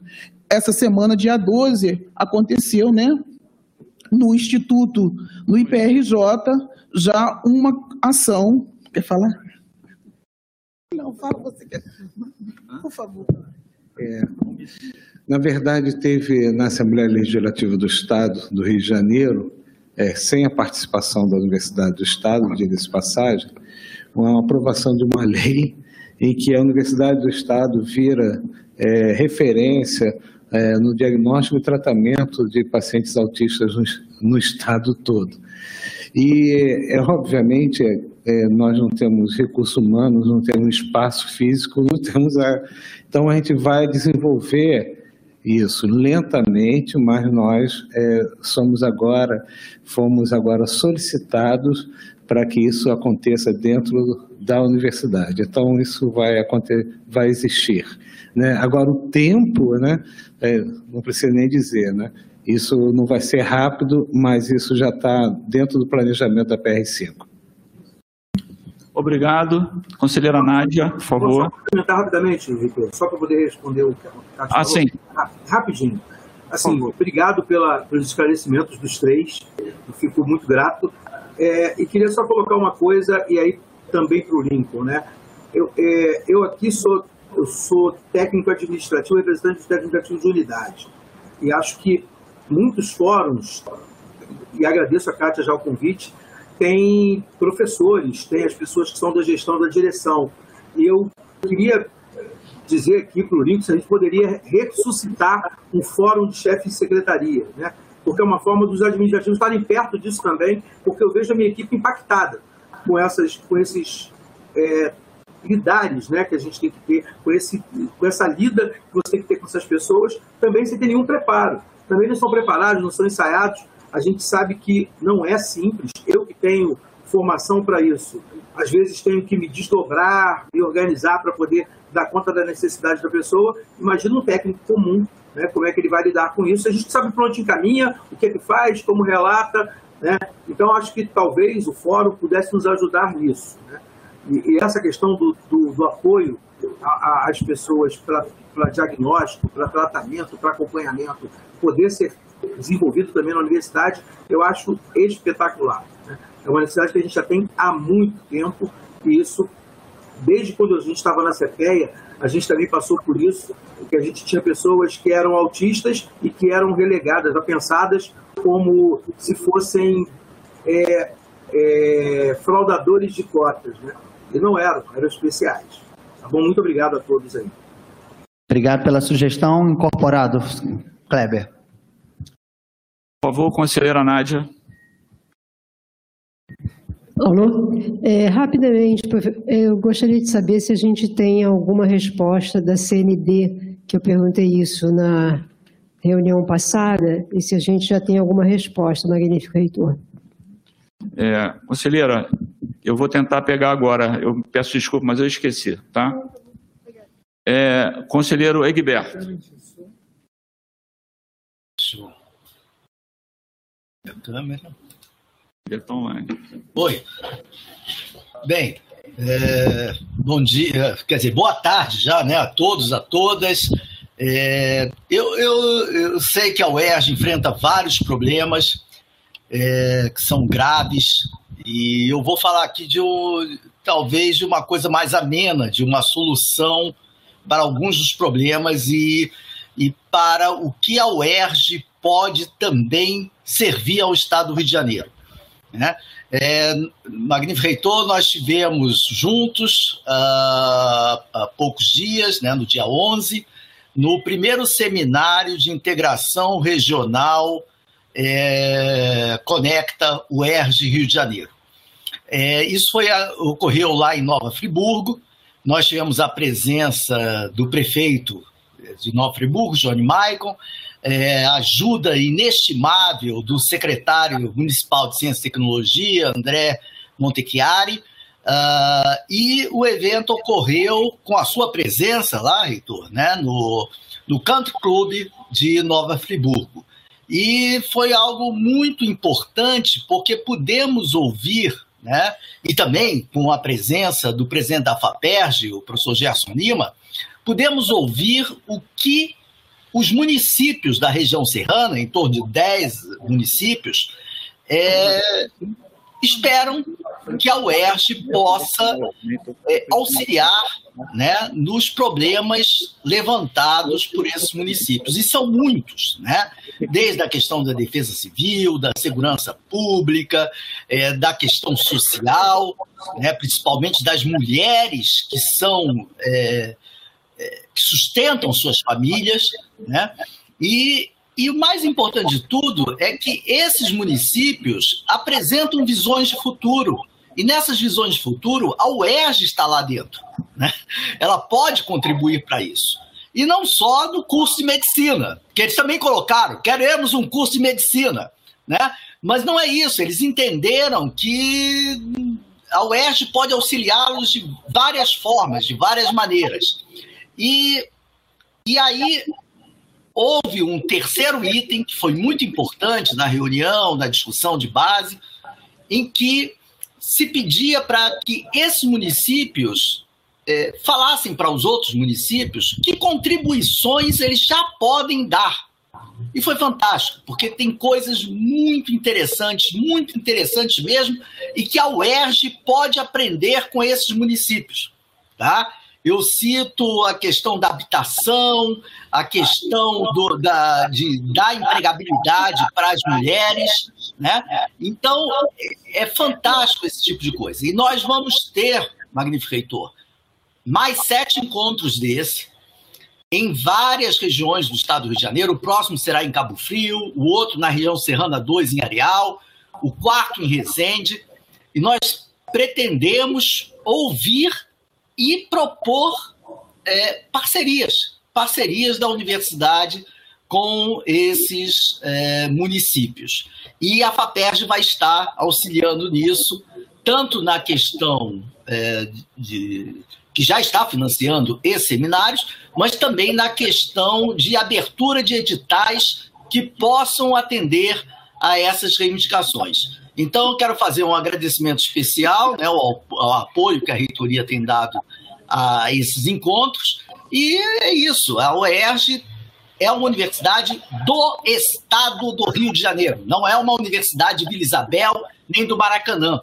Então, nós estamos em todos os estados, em São Gonçalo e tal. E, e finalmente, queria agradecer os companheiros da UERJ que estiveram lá, né, professor Francisco Dourado, professora Ana Santiago, professora é, Flávia da, do IFD, Rodolfo Alquimim.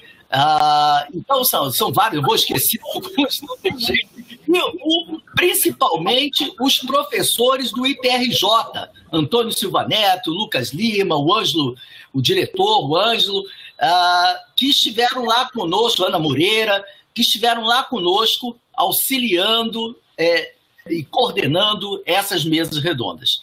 Então, eu, eu estou muito feliz, é, óbvio, não desconheço todos os problemas, não passarão os fascistas, tá? Não nos, amedra, não nos amedrontarão, tá? É, não podemos parar, gente, não podemos parar.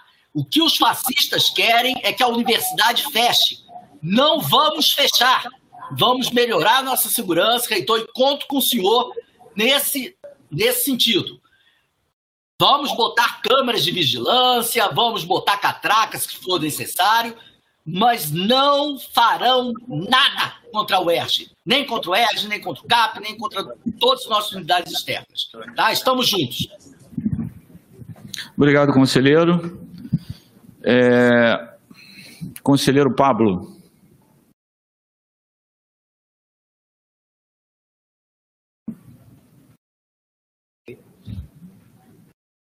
Alô. Uh, olá, mais uma vez. Aqui nos assuntos gerais, eu quero pedir licença para tratar de poucos assuntos, eu vou tentar ser o mais objetivo possível. O que acontece é que,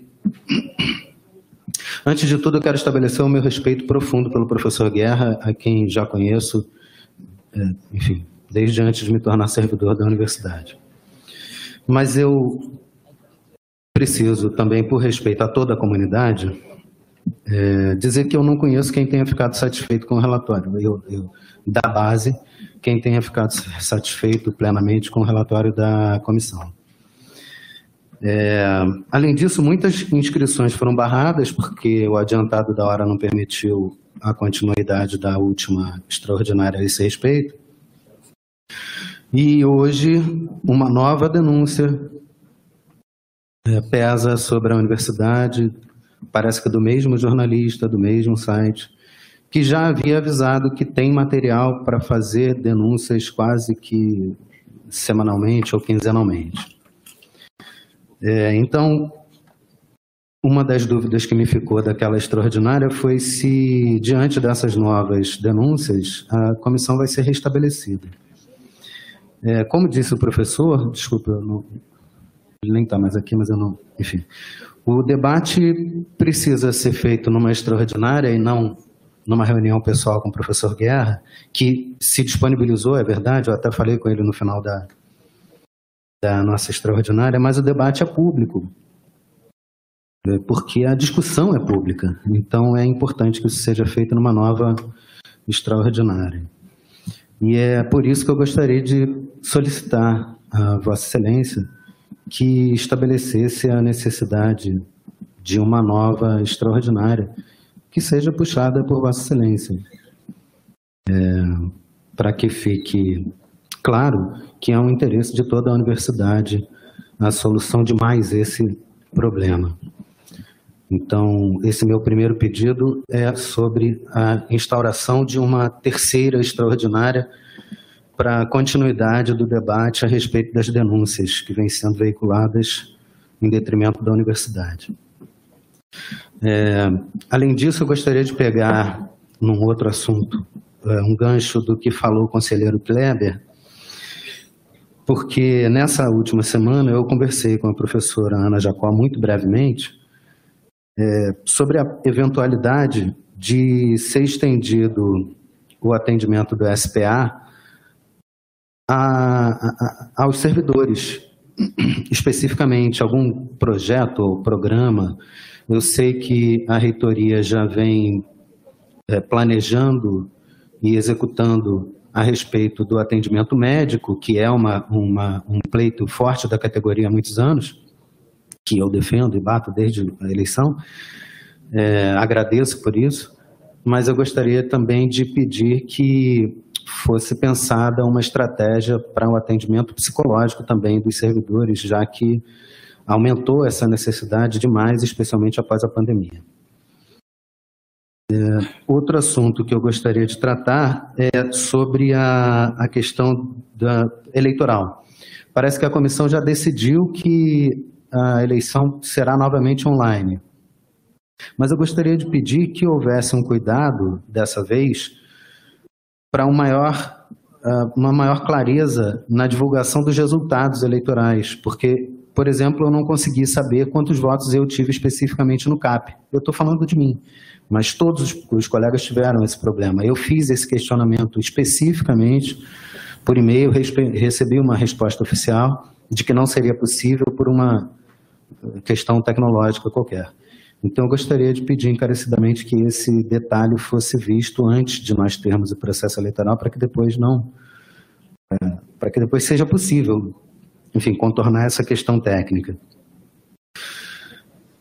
Finalmente, eu peço perdão por ser repetitivo, mas eu mais uma vez preciso perguntar a Vossa Excelência, reitor, sobre como anda a negociação a respeito do plano de cargos dos técnicos e também sobre a questão dos auxílios.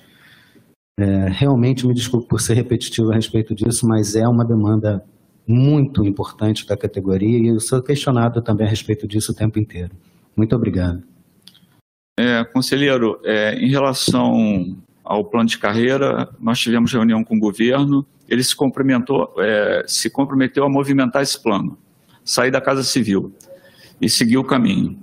É, em relação do auxílio, a gente continua tentando com a comissão, mas nós estamos procurando outros caminhos diferentes e eu acredito que num breve período de tempo nós vamos dar alguma notícia para vocês.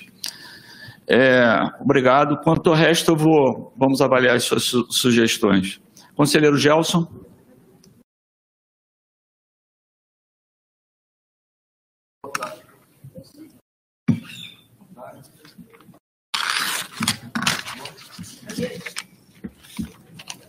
Alô? Quer usar isso aqui? Tá. Tá bom. É, de forma breve, boa, boa tarde, peço desculpa a todos, mas acho que é fundamental agora, diante do que foi proposto pela professora conselheira Esther, conselheira Glória, daquilo que todos nós estamos aqui com a preocupação, a gente estabeleceu o seguinte: a UERJ, Universidade do Estado do Rio de Janeiro, é uma universidade que é a mais democrática e popular do Brasil. Mas não é apenas isso. É uma das maiores e mais importantes do Brasil e da América Latina e tem um enorme compromisso e responsabilidade com toda a nossa comunidade acadêmica e com a população do Rio de Janeiro.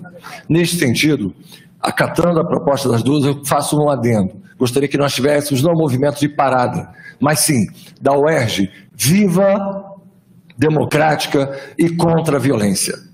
Que este seja o lema dessa proposta desse dia. E não como parada, mas como um movimento de vida, de transformação, de que estamos aqui com todo esse conhecimento. E aí, Estela, não necessariamente dia 20. E aí eu aguardo a deliberação da, daqui, da, da reitoria com os centros e também as unidades. Mas que seja um dia que nós decidimos não que seja imposto ou colocado para nós a nossa revelia, como uma resposta, como uma proposta, assim, de apresentar todo o nosso conteúdo, os nossos projetos, todo o conhecimento que nós temos, toda a interlocução privilegiada que temos com os diferentes órgãos parceiros da sociedade civil e também com aquilo que temos de produção científica de qualidade. É essa a nossa proposta que temos que levantar aqui. Uma UERJ viva, democrática e contra todas as formas de violência. Obrigado, não tendo mais nenhum inscrito, eu desejo a todos uma boa tarde aí, um ótimo final de dia. Você ouviu mais uma sessão do Conselho Universitário realizada no auditório 73 da UERJ.